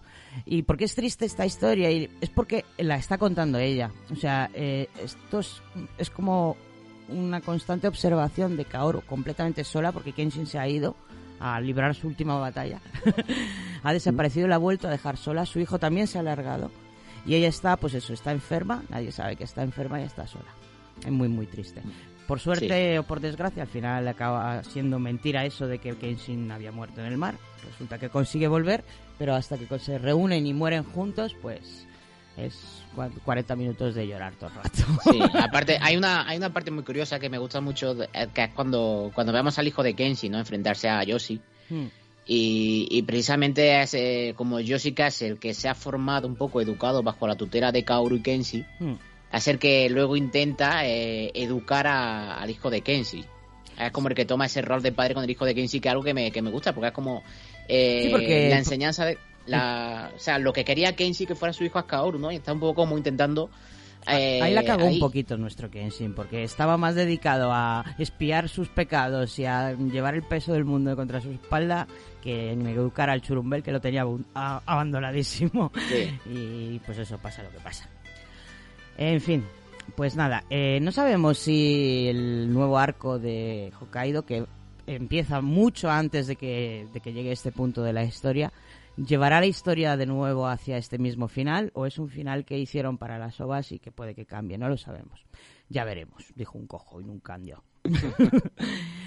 hasta aquí, hasta aquí los dibujos animados. Mm, íbamos a mencionar el Shin Kyoto Gen, pero bueno, tampoco hay mucho que decir ahí. Eso simplemente es una revisión del arco de Kyoto con animación renovada, que la verdad es que es demasiado corto y muy, muy comprimido.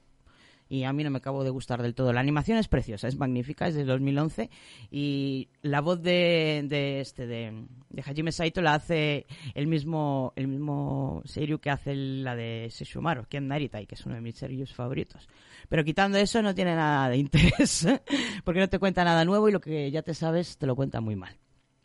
Así que vamos a empezar a hablar ya de las películas. Voy a poner un poquito de su banda sonora.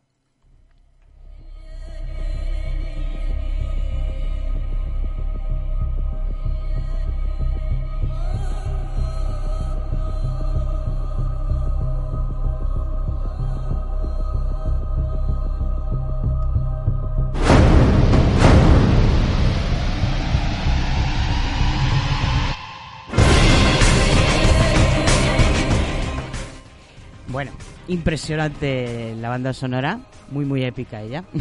Esta vez, esta vez se acertaron con la, con la banda sonora. Bueno, hay opiniones eh, de todo tipo que he oído por la red. Hay gente que dice que no, que es que tendría que ser un poquito más Japón, japonés la cosa. Es muy épica, muy electrónica muchas veces, pero bueno, a mí me mola. A mí me parece. A mí también. Eh, esta, este live action empezó a concebirse, pues eso, a comienzos de los 2000 y la primera película salió en el año 2012 y es un live action con todo lo- el peso que esa etiqueta conlleva. Sí. Bueno, la, el primer, eh, la primera película cubre lo que serían los sucesos del, ar- del arco de Tokio, pero para mí que bastante mal interpretados. Digamos que dan importancia a cosas que a mí me la repampinflan, a mí al resto del mundo, y a personajes que me dan igual, y otros se los come directamente y luego mm, los mete con calzador en la segunda y cuando ya no sabe ni, ni por qué cojones están ahí. Bueno, a lo que me refiero es que el antagonista principal de esta película es un personaje del que no me acuerdo ni de su nombre, sinceramente. En, en Sí, la serie un- de anime sale durante cinco minutos y ya. Sí, era este, este personaje que, que, bueno, que básicamente pues quiere apropiarse del nombre de Batusai el carnicero. Ah, no, no, no, Y- yo te hablo del traficante. No, no. Ah, del tú- traficante. el que dices tú es el primer, el primer boss que sale en el, en el manga, que sí, es una especie de ninja raro, que creo que se llamaba... ah, ah, ah, ¿Cómo se llamaba? Eh, eh, eh, me ha salido. Gine, Gine, Udo Gine. Sí, eso era, eso era, sí. Es el que yo Pero vamos, decía. ese es un, es un asesino, un matón. Es como Sí. el, el malo que nos sirve para presentar al protagonista, ¿vale? en, todos los, en todos los mangas y animes hay uno de estos. Pero que no tiene mayor importancia. Realmente el antagonista de la historia no es él, es el, en la película, es un, pues el jefe del que se dedica a traficar con opio. Y yo ya te digo que todo eso es mm, el peso del live action. No sé, es que creo que es mucho más exagerado incluso que el propio anime. O sea, en el anime no era tan ridículo ese personaje. Era un Sí. tipo con gafitas que le gustaba mucho el dinero y que vivía en un palacio y tenía una, una Gatley, pero no era ese mm, pedazo de bicho raro que sale en la película. No, la verdad es que la película lo convierte un poco en bicho raro, pero eh, o sea, yo creo que, que cumple su cometido en el sentido de que de que sí, ¿no? O sea, te muestra un poco, ¿no? Pues todo, o sea, todo en lo que eh, lo que se representa un poco como esa a todo eso a lo que se tienen que someter los samuráis, ¿no? En esa época para vivir, ¿no? Eh, No creo. y No, ahí discrepo ¿No? contigo. Él se aprovecha de los samuráis que están sin empleo. Pero no, no, no tiene, no es, no es la solución a los problemas de los samuráis. Es No, un traficante que se dedica a participar en las guerras de opio. Y... Sí, pero que me refiero que, que se apropia un poco de, de todo eso que, que necesitan los samuráis para, para vivir y eh, pues, se aprovecha de ello. Él, él les da lo que ellos quieren, que es pelear. Eso Sí. es lo que ellos quieren pelear. Y también les da drogas, por cierto. que no te creas. Sí, es verdad. no. bueno, aquí conoceremos eh, también a... que de Megumi hemos hablado muy poquito y es un personaje muy interesante. La doctora Megumi. que también, eh, no sé, me pareció que en las películas no le daban la suficiente, el suficiente peso. Porque todo, toda su parte... En, todo, todo esto- lo que le ocurre en este arco es muy dramático en el, en el anime original. Es como muy... Cuando la ves ahí, que la dejan en una torre con una, con una daga en la mano y le dicen suicídate. Todo eso no se ve. Aquí la atan y ya la está atada hasta que vengan a rescatarla. No, no tiene más trasfondo. ¿Y por qué no hay esa presión psicológica? Porque han quitado, y eso es el pecado mayor de esta película, han quitado a los Onyabashi. Que son, pues eso, a- ese grupo de ninjas que vivían y estaban a las órdenes de tu personaje favorito. Sí, sí, sí. Cuéntanos un poquito ¿Qué? sobre él, que me, a mí también me gusta Sobre- mucho ese personaje. ¿Sobre Aoshi? Sí, ah, cuéntame sobre Aoshi y sobre Eh, los Bueno, Onyabashi. parece ser que Aoshi pues, eh, era líder ¿no? de, su- de, de una ban- de una banda que, que bueno, que, es- que durante, la, durante la guerra pues eh, es derrotada y entonces vive como una especie de, de paria, ¿no? Vive eh, como un perro callejero hasta que llega bajo la orden de, este señor y, se forma una otra banda ¿no? que se dedica un poco a proteger sus bienes.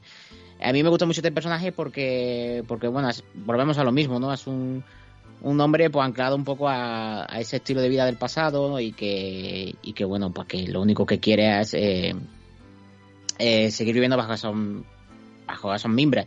Pero que durante la serie, cuando vemos luego que vuelve un poco a su tierra, ¿no? A sus orígenes, eh, eh, bueno, pues vemos todo, todo aqu- aquello, ¿no? Por lo que, digamos que, es que no sé cómo decirlo, como todo aquello que hace que blanquee un poco ese personaje y, y, se, y vuelva de, y sea, y pues se convierte de un malo a un bueno, ¿no? O sea, de un villano A ver, a si es que no sabemos ni por qué se convirtió en villano. El gran problema y el pecado está en esta película. El personaje ni siquiera sale en esta película. En- sale en la siguiente. El gran Sí. pecado de esta película es que no aparecen sus compañeros, no aparece esa situación que hace que él odie tanto a Himura Kenshin. ¿Por qué él odia a Himura Kenshin? Que alguien me lo explique. Solamente- Bueno, él odiaba, él odiaba a Kimura Kenshi, según el anime, porque, bueno, él luchaba durante la guerra en el bando opuesto, creo recordar, y entonces, claro, pues eh, cuando su bando es derrotado, no digamos que todo su objetivo es morir, eh, honor- es no morir, ahí leche no me sale, como rendir honor. a lo que a- a- pero claro es que eh, eso lo quitan en la película. No aparece su banda en ningún sitio. Aparecen pues eso una serie de matones muy raros muy random muy extraños que Sí. podían haber sido perfectamente los Onyabashi no sé por qué no los no los pusieron. No sé de dónde Sí, pero- sacaran estos personajes ni por qué los sacaron y no dieron a, a- al siguiente a la al siguiente arco de Kioto su, sus cimientos Claro, pero porque yo creo que esta película primera estaba un poco concebida como, como película única, no como al como principio una trilogía. exacto Y entonces pues le, le saldría más, eh, más fácil para el guion, ¿no? Inventarse un personaje random que simplemente fuera una mano derecha asesina, Hmm. que inventarse un personaje con todo ese background que tiene Aoshi, ¿no? Para poder tener que colarlo ahí. Hmm. Entonces luego cuando se dieron cuenta, ¿no? Pues del éxito que, que fue esta película, pues ya dija- digamos que partieron como esa, en esa película como primera base, de como primera piedra de, de una trilogía que, que vemos que se hizo luego. Correcto, y como no pusieron bien los cimientos, pues la trilogía, cuando aparece Aoshi en la segunda, a mí sinceramente me dio pena lo mal que lo habían hecho con ese personaje, porque no tiene... Es un psicópata sin ningún tipo de... ¿Cuál- ¿Por qué, qué- ¿Por qué quieres pelear contra Kenshin? Va buscando a un, a un guerrero que él ni conoce, que no sabe ni quién es, físicamente no lo conoce, que no le ha hecho absolutamente nada, porque le han dicho que es el más fuerte y él quiere pelear para demostrar que es más fuerte que él. Sí, es un poco como Sí, para él la guerra no ha acabado, para él la guerra sigue... guerra, la sigue guerra hasta que no personal caiga. suya. Además que Aoshi no, es- no es así, no sé, no tendría que No, estar yo- atormentado por algo y eh, sí está atormentado porque el gobierno Meiji se cargó, bueno, en la película el gobierno Meiji cuando toman el poder pues se cargan a los al resto de los ninjas. Pero no entiendo el odio personal hacia Himura Kenshi en, con- en concreto y tiene un odio increíble hacia él, no, no, no es explicado. Porque, porque digamos que yo creo que es que es porque Kenshi en cierto modo es el buque insignia de, eh, de, de, de, de todo aquello que a, él, a lo que está en contra. Representa, hay como... Es que Kenshin no es El- el buque insignia de nada, es- era un asesino, No. la mayor parte de la gente ni siquiera sabía quién era, se supone que era un secreto. eh, no, pero él lo ve así. O sea, él lo... Es que no tiene sentido. Él ve como que, que el... Durante la guerra, en el bando opuesto, el mayor guerrero del otro bando era Runori Kenshi, era, era Kenshi. Y entonces, por eso te digo que yo creo que al- para él la guerra no ha acabado. Yo creo que para él la guerra acabará cuando... Eso tienes razón, efectivamente, para ninguno de los antagonistas de esta historia de villanos la guerra ha acabado y quieren todos recuperarla. Pero el odio personal no tiene explicación y es porque han quitado lo que le daba explicación. Han quitado la parte en la que Kenshin participa del asesinato del resto de sus compañeros. Hombre, la verdad que, dur- que durante la, la pelea es eso, ¿no? La, la parte, digamos, la que no está explicada, ¿no? La parte, esa parte. Bueno, pues esta es la primera película en la que conocemos un poco los personajes y tal, y vemos sus nuevas, sus nuevos rostros y sus nuevas eh, formas. Vamos a la segunda. Venga. Mm, mm, La segunda que sería la que está donde está todo el peso de la película, eh, digo todo el peso de la historia. En realidad sería la segunda y la tercera, que aquí no quisieron Sí. quemarse los dedos y hacerlo todo muy precipitado, así que con el arco de Kioto hicieron dos películas. ¿Qué, qué, te, qué te parecieron? A mí me. eh, a ver, para mí es que tanto la primera como esta peli fueron un reencuentro no con Ken, sino lleva mucho tiempo sin verlo. Y la verdad es que a mí me gustaron. No sé, a mí es como. Tiene una parte un poquito de, de fanservice, ¿no? En esas partes de lucha, ¿no? En esas partes en las te que, digamos, pues peleas? vemos, creo que quieren un poco, ¿no? Como homenajear ese anime. Y, y bueno, pero aparte de eso, pues bueno, pues una, la, la peli en sí, pues eh, un poco como cumplidora, ¿no? Pero sí es verdad que te tiene esos momentos fanservice que, que yo creo que la hacen un poquito más, más grande de lo que de lo que debería ser. ¿Tú crees que las peleas estaban exageradas? Es que en cierto modo, pues eh, a ver, Es que he visto no mucho sé, cine chino, ¿sabes? Y, y como estoy acostumbrada a ver a gente volar, ya como que no me impresiona. Pero a ver, si nos vamos a, la parte realista, obviamente las peleas no creo yo que, que se notan, que no son realistas. Aunque por ahí en cier- he visto algunos vídeos de los making of en el que se ven cómo ensayan y oye, sea, a mí me parecieron impresionantes. Y la verdad es que Sí, me gustaron mucho. Yo no soy muy fan de las peleas largas y técnicas y tal, pero estaban muy bien ejecutadas. Se veían movimientos reales, quitando los saltos. Que los saltos. Sí, vale. quitando los saltos se ven su, peleas súper rápidas, movimientos súper rápidos.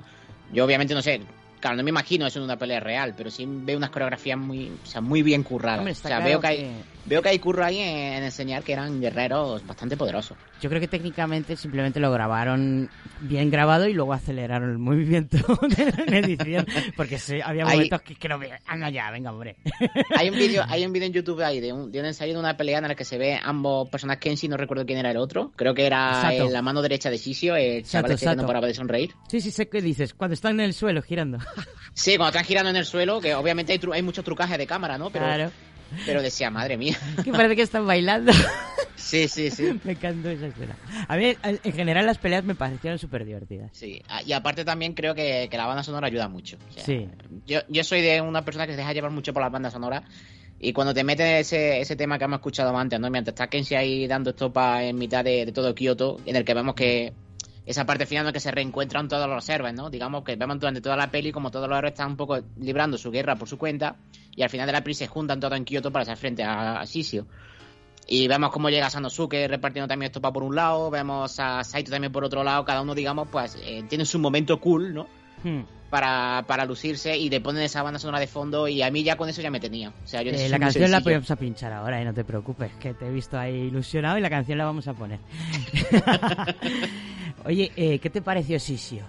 ¿Qué te pareció Sisio- su adaptación? A mí me daba mucho miedo verle y cuando no sabía nada de quién lo iba a interpretar y cuando lo vi por primera vez fui capaz de reconocer al actor porque ese actor es que lo reconozco en cuanto le veo le reconozco solamente por la forma en la que mueve la boca aunque lleve mil vendas encima ¿qué te pareció?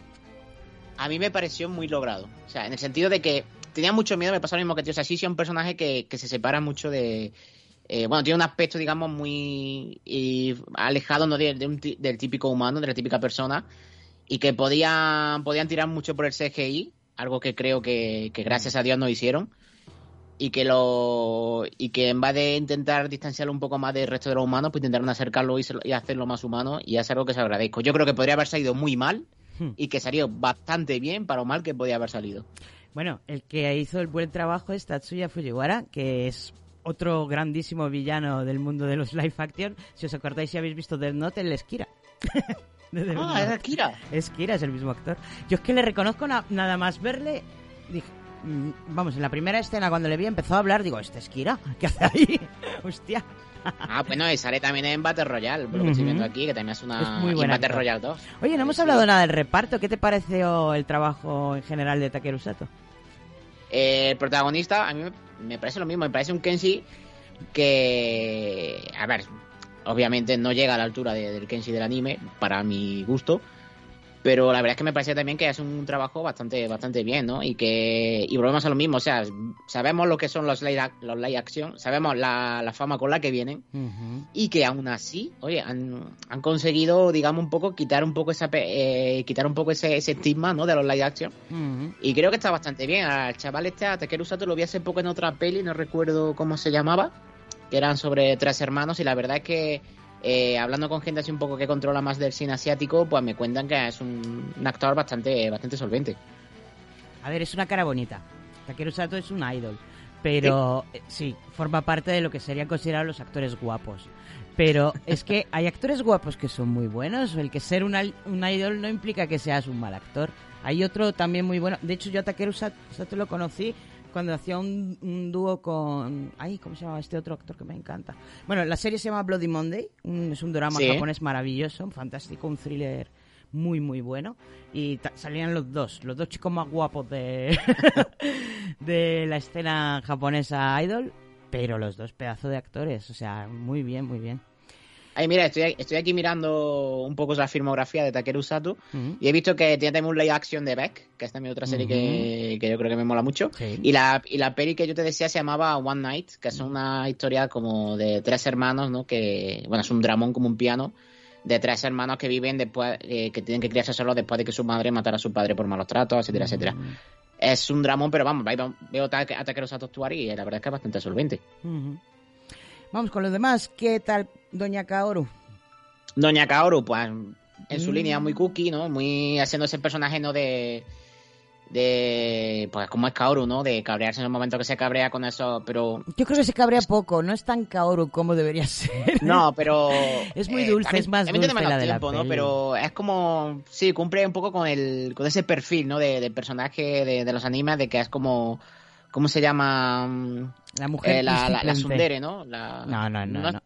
No es, no es tsundere, pero tampoco es de, la- del otro lado. Es un poco como en medio, tirando más. Ay, es que no sé cómo decirlo. No sé, a mí Kaoru me parece un personaje muy, muy bonito y muy realista, aunque no pinte mucho realmente, porque siempre la dejan tirada, la pobre. Sí. Siempre la abandonan.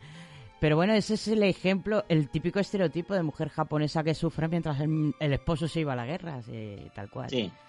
Me fastidia porque es profesora de esgrima, podía irse a la guerra con él, pero cosas que pasan. Bueno, durante, durante la, la peli lo que pasa es verdad que no está presente en la batalla final. No, ella, ella era- no está presente en ninguna batalla, siempre está secuestrada. no, eh, pero en, durante la batalla de Kyoto, la segunda peli, digo, eh, está repartiendo también topa. Si de alguna forma, ya está con. Me gustó con la primera escena, cuando la atan y, con ese genjutsu visible de Jinnei, que él dice que solamente la gente con muchísima fuerza de voluntad puede romperlo.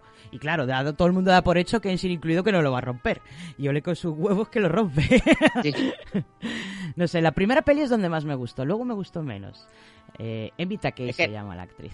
También es verdad que es que las otras pelis se centran un poco más en el. O sea, digamos, son más de Kenshi, que. Eh, y se ve que aunque intentan hacer un reparto, un trabajo más coral, no, aún así se centran demasiado en Kenshi para conseguir hacer algo más coral. No sé si me explico. Aún así, sigue sien- dándole muchísima importancia, por ejemplo, y no, no me quejo para nada, a Saito Hajime, que casi que, que es casi más protagonista que Kenshin y resuelve más situaciones que él muchas veces. Está en todos los fregados. Yo creo Aparte- que ha aparte estado en más batallas cuando- que Kenshin, desde luego. Mola mucho cuando lo ponen en plano con el, con el cigarro en la boca y preparándose así en la postura Uy, para lanzarse con la espada. Mola mucho. O sea, para mí el idol no es, no es Takeru Sato, es Yosuke Iguchi. Qué hombre más guapo. es guapísimo ese actor. Y lo único que le falla, bueno, le falla, no le falla, es que no tiene la culpa de ser japonés. Pero es que en la serie animada hay muchos personajes que son enormes, son altísimos. Y uno de ellos es, es eh, Hajime Sí. Sato. Bueno, pues cuando le ves ahí que parece un- pues una persona de altura normal, y dices, joder, pero sí, tú le sacabas tú dos cabezas a todo el mundo, es raro. Con el maestro... Es verdad que, que en el anime le sacaba, sacaba dos cabezas a Kenshi. Igual que el maestro, el maestro de Kenshin, que también es enorme, y luego le ves en la peli es súper normal, y dices, joder, Ay, a- ese a hombre mí me cogido. encantaba, me encantaba el maestro en el anime. A mí me encantaba el maestro en el anime porque era como, como muy vacilón, muy, muy chulo. Chuzo, borracho de mierda. Y, a- y aparte era como, estaba como medio salido o algo de eso. Sí, y, sí, sí, sí. Me encantaba. Y, y era como, no sé, tenía un punto como muy, muy gracioso ese, ese Sí, personaje. sí, es muy Jiraya. Sí, sí. La verdad es que yo creo que Jiraiya está un poquito basado en, en, en este Puede maestro ser. de Kenshin. Eh, pero aunque yo, yo lo veo más como, como Kakashi, porque Hiraya creo que está como a otro nivel ya. eh, de perversión, ¿no? de perversión, no, pero, pero él- él- eh, él Jiraiya siempre- porque vive, vive en la montaña, vive solo y pasa del mundo, Claro. igual que Jiraiya. Claro, pero por ejemplo, este hombre cuando lo ves, por ejemplo, cuando hay una parte muy chula en el anime, ¿no? Que es cuando cuando Kenshi le pide a su maestro que vaya a proteger Kyoto, ¿no? Mientras mientras él, él va en busca de Shishio y se, y se enfrenta a ese gigantón que, que, que no sé, vamos, es un titán. Y, y bueno, cuando luego se ve con las chicas, ¿no? Y se ve como como rollo de que él fuera un eso, pues un guaperas, un idol, ¿no? Y todas las chicas sí, pero él nunca, sin embargo, en el- no, no se muestra así como baboso ni, No. ni le cambian a. O sea, se ve como en, en su, en su, con su cara de palo, como de. De Mm. soy la hostia y lo sé. Y, me, y me encanta, es un personaje que me encanta. Sí, sí, a mí también. Vamos, yo me caso con él. muy, muy guapo. Pues creo que mm, hemos repasado. Ah, bueno, no hemos hablado de la de qué tal fue encarnado Don Sanosuke Sagara. A mí me gustó mucho la interpretación del actor, un pelín sobreactuado, pero yo es que mm, podrían haber elegido a alguien que se pareciera un poquito más, no sé, le veía, un- no sé, sobre todo la cara, no sé. Hombre, eh, no sé, aparte de eso, a mí el personaje no me. Sanosuke Sagara no me, no me disgusta, ¿no? En la peli. Sí, es verdad que es lo que tú dices, está bastante sobreactuado, quizá un poco para sacar la vis cómica, ¿no? Que tenía en la serie Sí. el personaje. Pero, pero la verdad es que no me, no me desagrada. Sí, es verdad que lo veo que se queda atrás, ¿no? Eh, cuando conforme va avanzando la saga de películas, pues se queda un poco atrás y le van restando importancia. Correcto. Y, y a mí me parece que es un personaje que, que aunque sea verdad que no es tan poderoso como los demás, pero es como el, el best friend de Kenshi, no es el mejor amigo de. Kenshi, que puede y que pueda usarlo para, para muchas cosas, para contar muchas cosas eh, en su relación con Kenshi. Y que, bueno, pues eso no lo... ah, Eso eso sí se lo eché en falta a las pelis. Pero, pero bueno, no está mal. Pues yo creo que hemos repasado ya todos los mm, actores importantes y personajes importantes. Em, la conclusión, ¿qué te pareció? Esto de salir ardiendo era, e- era una cosa que se esperaba ya, ¿no? Eh, Este hombre quema mucho, está, está todo el rato con fiebre, al- tempra- tarde o temprano tenía que estallar. Sí. Cosa que es muy conveniente para la trama porque así tiene que matarlo Kenshin. Claro, claro, al final es como... Ay. A mí me parece, eh, como trilogía, me parece una trilogía. mm, ya te digo, yo hacía mucho tiempo que no había visto el anime y, y me volví a reencontrar con Kenshin con esta trilogía. Y la verdad es que me, o sea, me recordó, aunque no es exactamente igual que el anime, pero cuando la estoy viendo me recuerda totalmente, eh, o sea, me, para mí me representa totalmente todo lo que yo recordaba del anime, ¿no? Todos esos valores, todo, todo lo que Kenshi era, ¿no? Todo lo que era Sanosuke. Eh, Saito también, o sea, Saito, eh, perdón, Saito no, eh, Shishio. Shishio para mí representa el terror en estado puro, ¿no? Que, que básicamente es lo que me representaba en el anime, ¿no? Un Kenshi que, que básicamente no cambió de vida y que se convirtió en, en, ese, en mo- en ese tío que da un poco de terror, ¿no? El A mí me daba de- una cosa entre terror y pena. Era muy raro porque empatizas con Sisio todo el rato desde el primer momento. Y dices, joder, pobre hombre, ¿qué- lo que le han hecho. Sí, Normal hombre, que nos haya salido la- psicópata. Cuando, cuando luego te cuentan la historia de Shishio, dices tú, es que vaya, vaya hijos de su madre lo que le han hecho. Mm.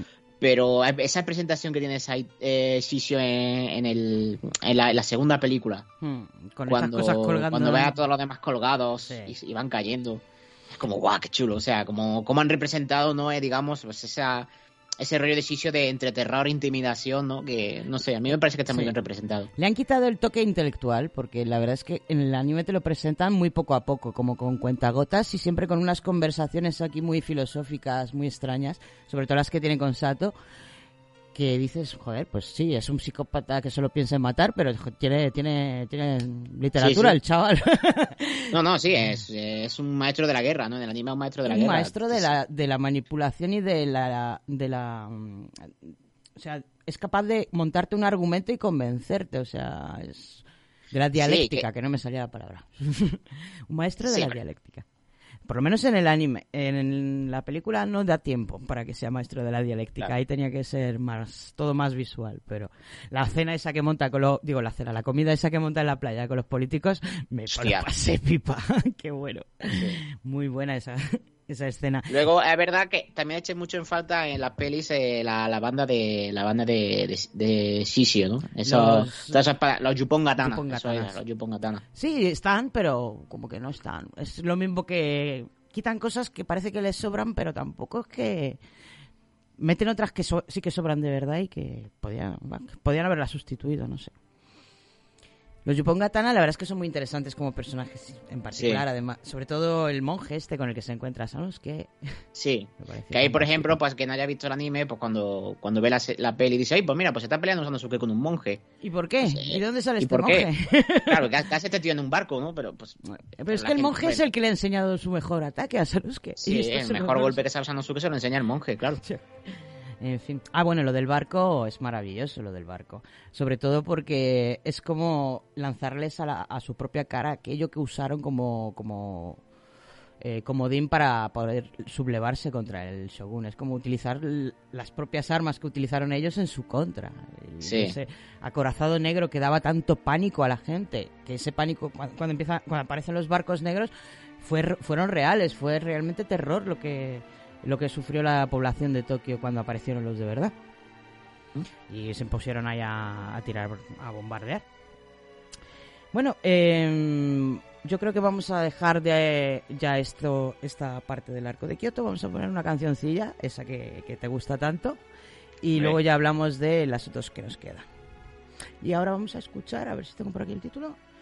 Oh, eh, One OK Rock, de Mighty Long Fall.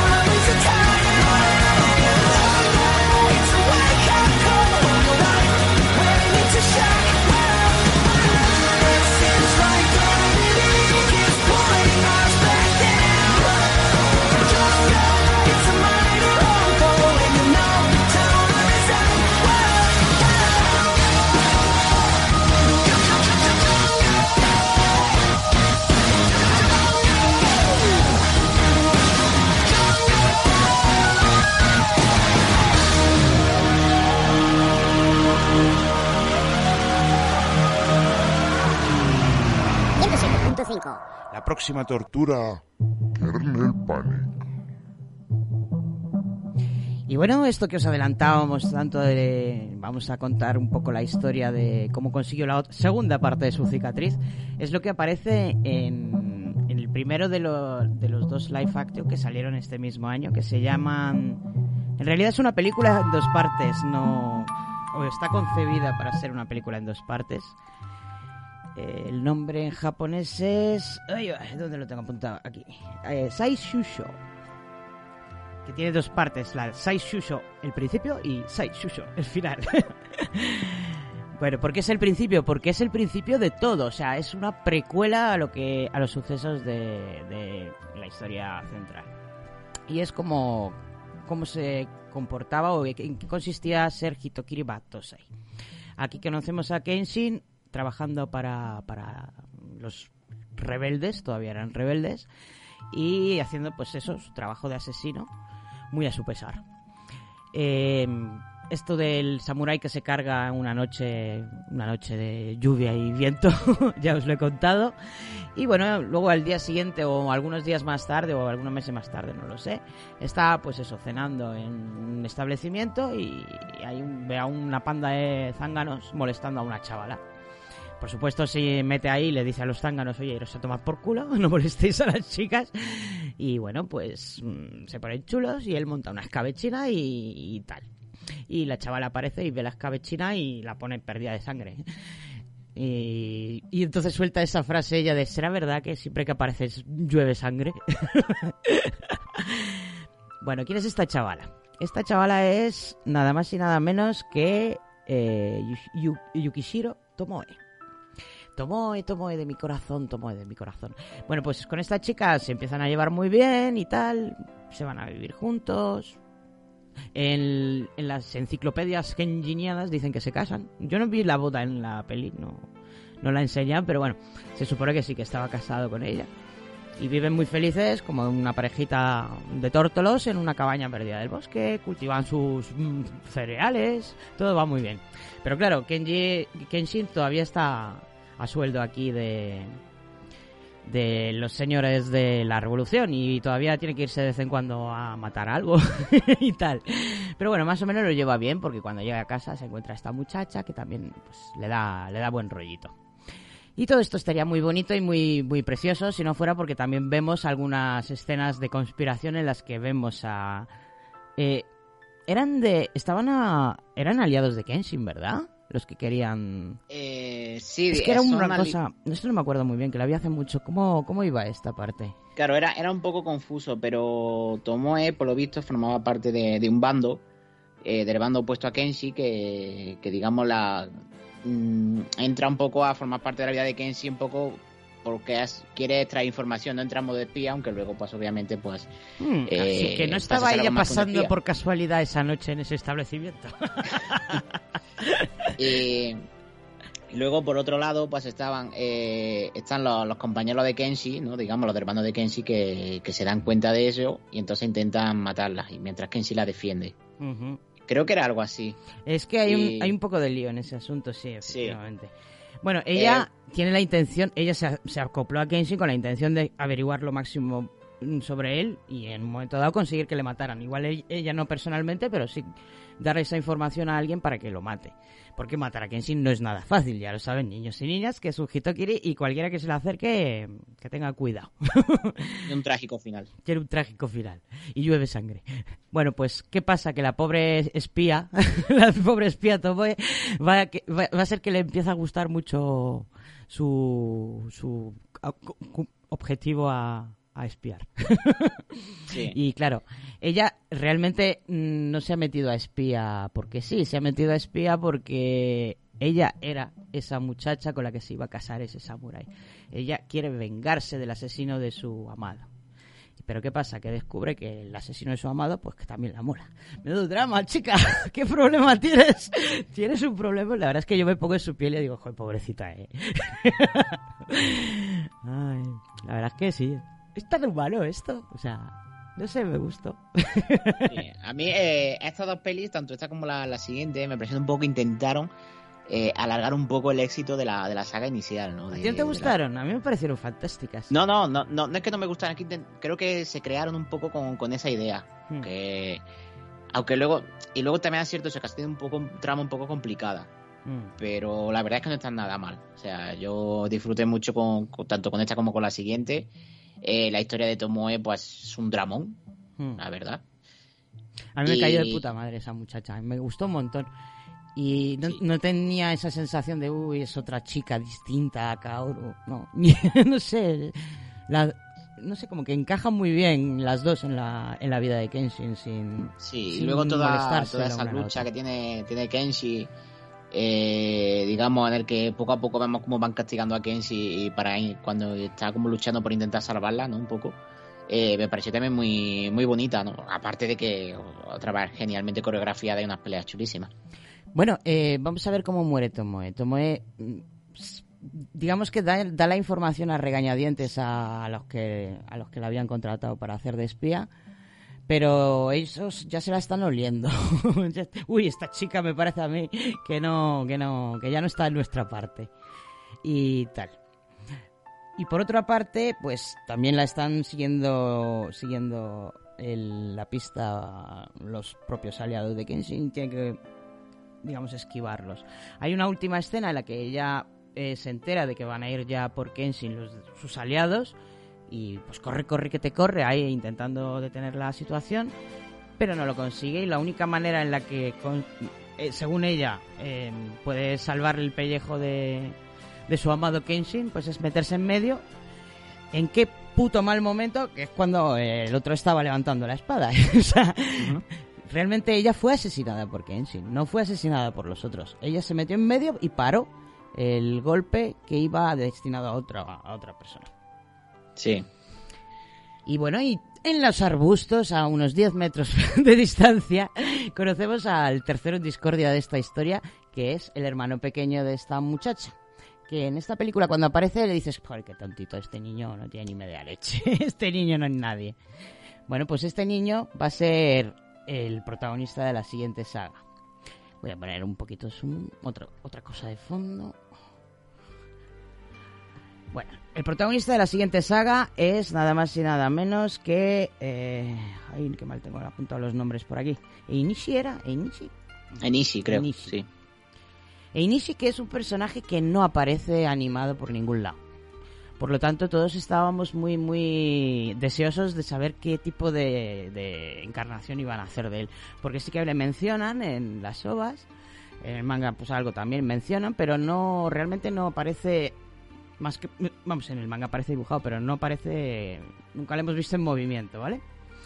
Yo creo que hicieron una adaptación bastante interesante de lo que sería el manga. Me siguen sin encajar esas gafitas en la época y tampoco me pega mucho lo de que vaya con el pelo te- desteñido eh, para la época.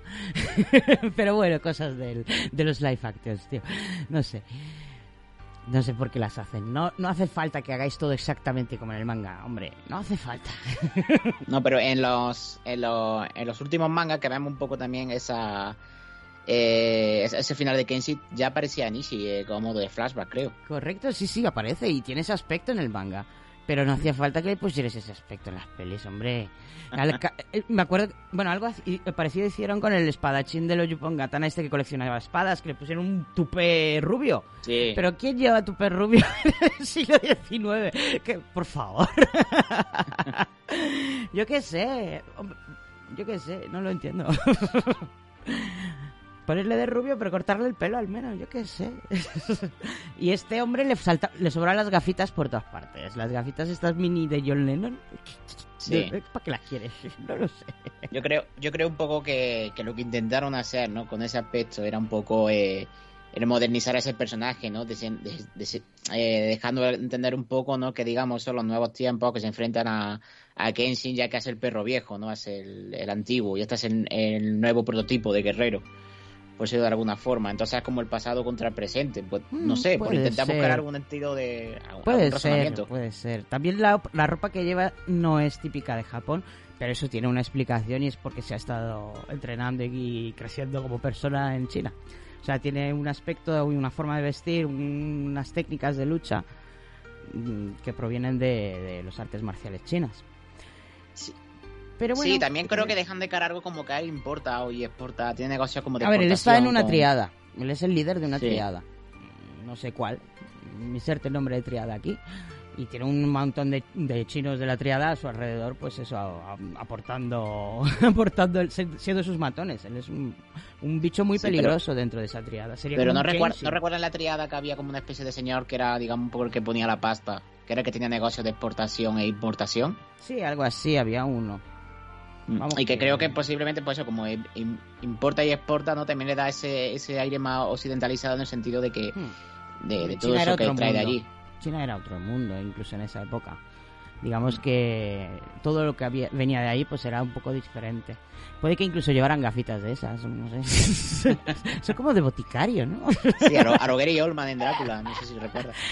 Bueno, vale, di- a- dejando aparte el aspecto, a mí el personaje me encantó. Me empaticé muchísimo con él, eh, lo pasé muy, muy mal. Realmente está muy bien, el chaval actuó muy bien. Me gustó Sí. mucho la actuación del actor, no estaba para nada sobreactuado. Y realmente ves, sientes sus conflictos. Esa desesperación absoluta, ese odio absoluto contra el contra Kenshin, esa impotencia porque él vio morir a su hermana y yo creo que estaba enamoradísimo de su hermana, tenía complejo de hermano, pero por todas partes este chaval. Y claro, es que toda su vida era eso, y era por el asesino de su hermana. Que Sí. también era el asesino de su de su cuñado. y todo el- todo lo que toda la maldad para él en el mundo. o sea, ay. Lo único que me eché un poquito en falta y es un- em, en esta película fue que no que no hicieron una interpretación de lo que era el concepto de del pueblo de la redención. no sé si llegas has leído esta parte del manga en el que aparece Rakun No. Nimura. A ver, hay un momento en el que ya al final pues hay un momento en el que Kenshin piensa que Kaoru ha muerto.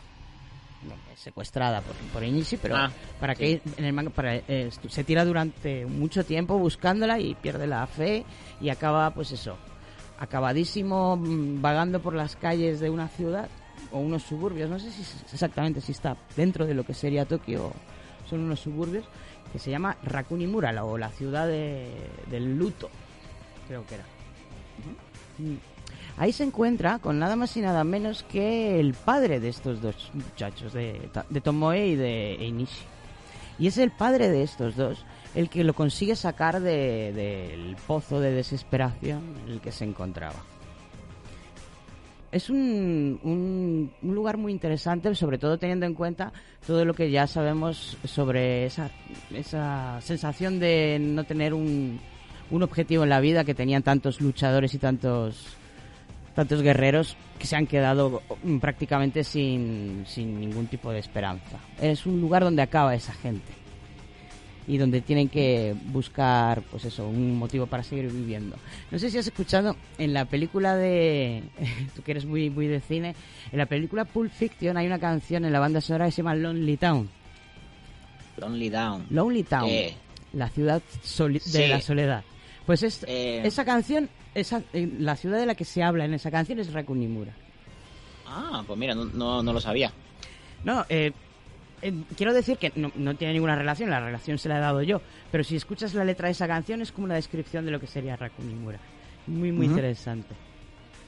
Y en el manga, eh, Inishi no acaba en la cárcel. Bueno, sí, acaba en la cárcel, pero se escapa de la cárcel y una vez más acaba dando vueltas y buscando motivos para seguir viviendo en Rakunimura, donde se reencue- reencuentra con su padre también. Pues eso habría molado verlo adaptado. No sé por qué no Sí. adaptaron. Se me hizo muy rápido el final.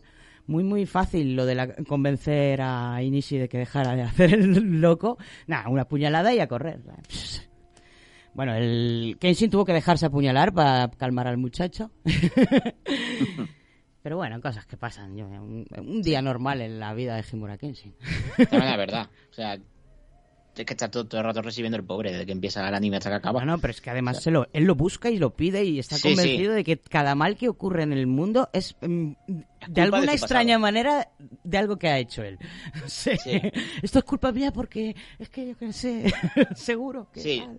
yo creo que precisamente o sea, este personaje Nishi pues es como el eso no es como el mayor pecado ¿no? de su pasado y, y Es- como su el- el- su duelo final eh, para ver si verdaderamente eh, puede vivir con lo que ha hecho en el pasado, ¿no? O sea, es un- en la lucha interna de, de Kenshi. Pues eso, mm, muy bien logrado este arco de la venganza, yo creo. Se Lo han dejado bastante completo. Y no han que- querido continuar hacia adelante con el dramón de la vida de... que se supone que venían más adelante. Digamos que la historia se quedó ahí y ya. Happy ending. Eh, Kaoru y, y Himura van a vivir happily ever after y toda, acaba la película y créditos y ala, a correr cada uno a su casa. No sabemos nada más de lo que ocurrió después. No queremos saberlo. pues así son estas adaptaciones. En general, ¿cuál es la que te gustó más? A mí como adaptación yo creo que con la que mejor me lo pasé, eh, yo creo que fue con la el momento que me han divertido, que sea el momento que yo me levanté del sofá y dije, esto es Kenshi, esto es, esto es lo que yo recordaba, esto es lo- qué bien me lo estoy pasando. Fue con- cuando en la segunda película pues llega, empiezan a incendiar Kioto y, y llegan todos los héroes a la defensa. O sea, que es cuando ponen la, la canción esta, la de Iten, cuando la suben, empieza a llegar eh, Claro, todos, repartiendo, todos repartiendo, y luego llega Sanosuke que dice que te creías que me iba a quedar yo... O sea, llega cabreado, Sanosuke llega cabreado porque está buscando a Kenshi porque es como... Le molesta que Kenshi no lo haya avisado para ayudarle. Es que ya le vale a Kenshin, joder. Sí, sí. eh, Siempre se pira por ahí solo, ese de fiesta, y no le avisa. Qué perro. Sí, es que es como ese momento de lucimiento de todos los personajes, no es como cuando dicen todos los personajes aquí estoy yo Hmm. y, y toman su pose guerrera y, y yo es que es- soy muy sencillo, a mí con eso ya me tiene. La verdad es que fue un- el- la pelea final fue muy muy guapa, muy, muy digna. Sí. Con ese con esa implosión, explosión espontánea de... me encanta. Bueno, esa, esa, esa la otra pelea, la pelea de la tercera contra Shishio también mola un montón cuando ve lo mismo, ¿no? Que todos se reúnen y, y ni siquiera entre todos son capaces de, de derrotar a, Ya. a Shishio, ¿no? Hasta que ya digamos Hasta que se Shishio le acaba digamos, poco- el, el- lo que sería el tiempo, el time bomb. Sí, en cierto modo eso hace, digamos como que Shishio se, se consume a sí mismo en sus llamas, ¿no? En, en ese odio, que también, por, por buscarle otro sentido más profundo, ¿no? Eh, que podría haber sido lo que le hubiera pasado a Kenshi si no hubiera eh, dado ese giro en su vida, ¿no? Como que Kenshi hubiera, de una forma u otra, pues ese destino que le reparaba a Shishio, pues era el que, el que hubiera caído sobre Kenshi. Hmm. Hombre, eran, son muy disti- eran muy distintos incluso al comienzo, antes de que quemaran a Shishio, ya era diferente. Por eso decidieron quemarle, porque le- les daba miedo. em, O sea, si él hubiera sido un tipo normal, no le habrían pegado las 80 puñaladas y el fuego. Pero Bien. También, es que también por lo menos en esta historia, en el mundo real sí, en el mundo real sí que lo Claro. Eh, bueno, es que Sisio, claro, también es verdad cierto que desde el principio te lo presenta como un sádico, o sea, no poder. Alguien que disfruta mucho de su trabajo. Sí. Pues bueno, nos, ya, ya nos estamos pasando, ya, ya hemos hecho una hora, ahora le estamos robando tiempo a Rec Radio, así que algo que añadir para terminar. ¿Vas a leer el, el, este, el arco de Hokkaido? ¿Qué, qué, qué te gustaría leer en él? Yo sé algo, Pues mira. te puedo dar alguna pista, pero... A mí ahora mismo, de, de todo lo después de hablar todo el rato de Kenshi, bueno, lo primero que voy a hacer es volverme a leer los mangas de Kenshi, ¿vale? Mm. Eh, desde principio a fin. Eh, cuando, bueno, cuando yo vi Kenshi de pequeño, pues obviamente no tenía la herramienta que tengo ahora para conseguir todos los mangas, que, que lo voy a hacer. Y sobre todo me vuelve loco algo que, has vi- algo que he visto que está aquí, que has apuntado aquí, ese, ese spin-off fallido de... Ah, pero eso es muy frustrante, no lo veas porque te vas a frustrar igual que yo. de- eso no lo van a continuar. Está, hicieron un capítulo o dos, no, y ya está, no hay más. Ni siquiera lo he conseguido encontrar en ed- editado. Solo he encontrado unos vídeos en los que, pues eso, hay un chaval que lo lee. Muy triste lo del spin-off, la verdad es que el spin-off es la polla. Es un personaje que se un personaje que, que, que, la verdad es que tiene toda la carisma del mundo también ¿eh? es, sí, sí, es, es, un, es, un, malvado del que te enamoras aunque sea horrendo sí. y tenga el cuerpo quemado sobre todo el del anime el, el, ya le ves de humano y ya da un poco más de grima pero en el anime te parece hasta atractivo y, vamos y a la, la, churri que tiene al lado la pone pero a 100 ya y bueno cuando el momento que le pega el bocado ah bueno si, como, si queréis que una te... cosa salvable de la reinterpretación del arco de Kioto hay una escena en Lemon 3 Y su novia. Por eso también vale la pena verlo. Eh, no sé, a mí la, la verdad es que ahora mismo después de esto, pues meterse mucho volver a leer Kenshi y ahora que sí verdaderamente eh, tengo acceso a, a, toda la saga, pues leer hasta justo hasta toda la saga de Kenshi y no quedarme donde me quedé en su momento que fue después de Sisio Hay poco más después, ¿eh? hay cosas sueltas. El arco de Hokkaido es donde empieza lo, lo nuevo, nuevo. Y bueno, como pista te puedo dar que em, hay noticias de que puede ser que el padre de Kaoru siga viva y van a Hokkaido a buscarlo. ¡Hola! O sea, eh, joder, pues eh, bueno, pues... Eh, sí, sí, el fundador del gimnasio. Sí, sí, es como, bueno, pues eh, ahora sí que sí, voy a leer. What the fuck. Claro. Sí, sí, yo Eso también. no puede quedar así, eso hay que Hay que- ver qué pasa. Hay que ver qué pasa. Y bueno, pues como dije, ese sería... Conocemos el final, que es el principio y que tuvo otro final, pero que no sabemos si se cumplirá, porque actualmente estamos de camino. Vamos a ver hasta dónde llegamos en Hokkaido. Esperemos que no cancelen al pobre autor y que podamos enterarnos de su, de su visión del mundo. Y si no, que lo haga su esposa, que también sabe hacer estas cosas. Hasta aquí hemos llegado con este Kernel Panic de hoy. La semana que viene, eh, bueno, la semana que viene o dentro de dos semanas, según por donde nos estéis escuchando, vamos a tener un programa que tiene que ver con tecnología, que tiene que ver con sociedad. Vamos a hablar sobre redes sociales en general, sobre cómo nos afectan, sobre cómo fueron concebidas, cómo han- lo que han, el monstruo que han llegado a ser y qué se espera de ellas en el futuro. Así que esperamos que os resulte interesante y aquí nos despedimos, so de yo. ¿Qué tal tu experiencia víctima? ¿Quieres pasar Ah, de pues víctima muy- asesino?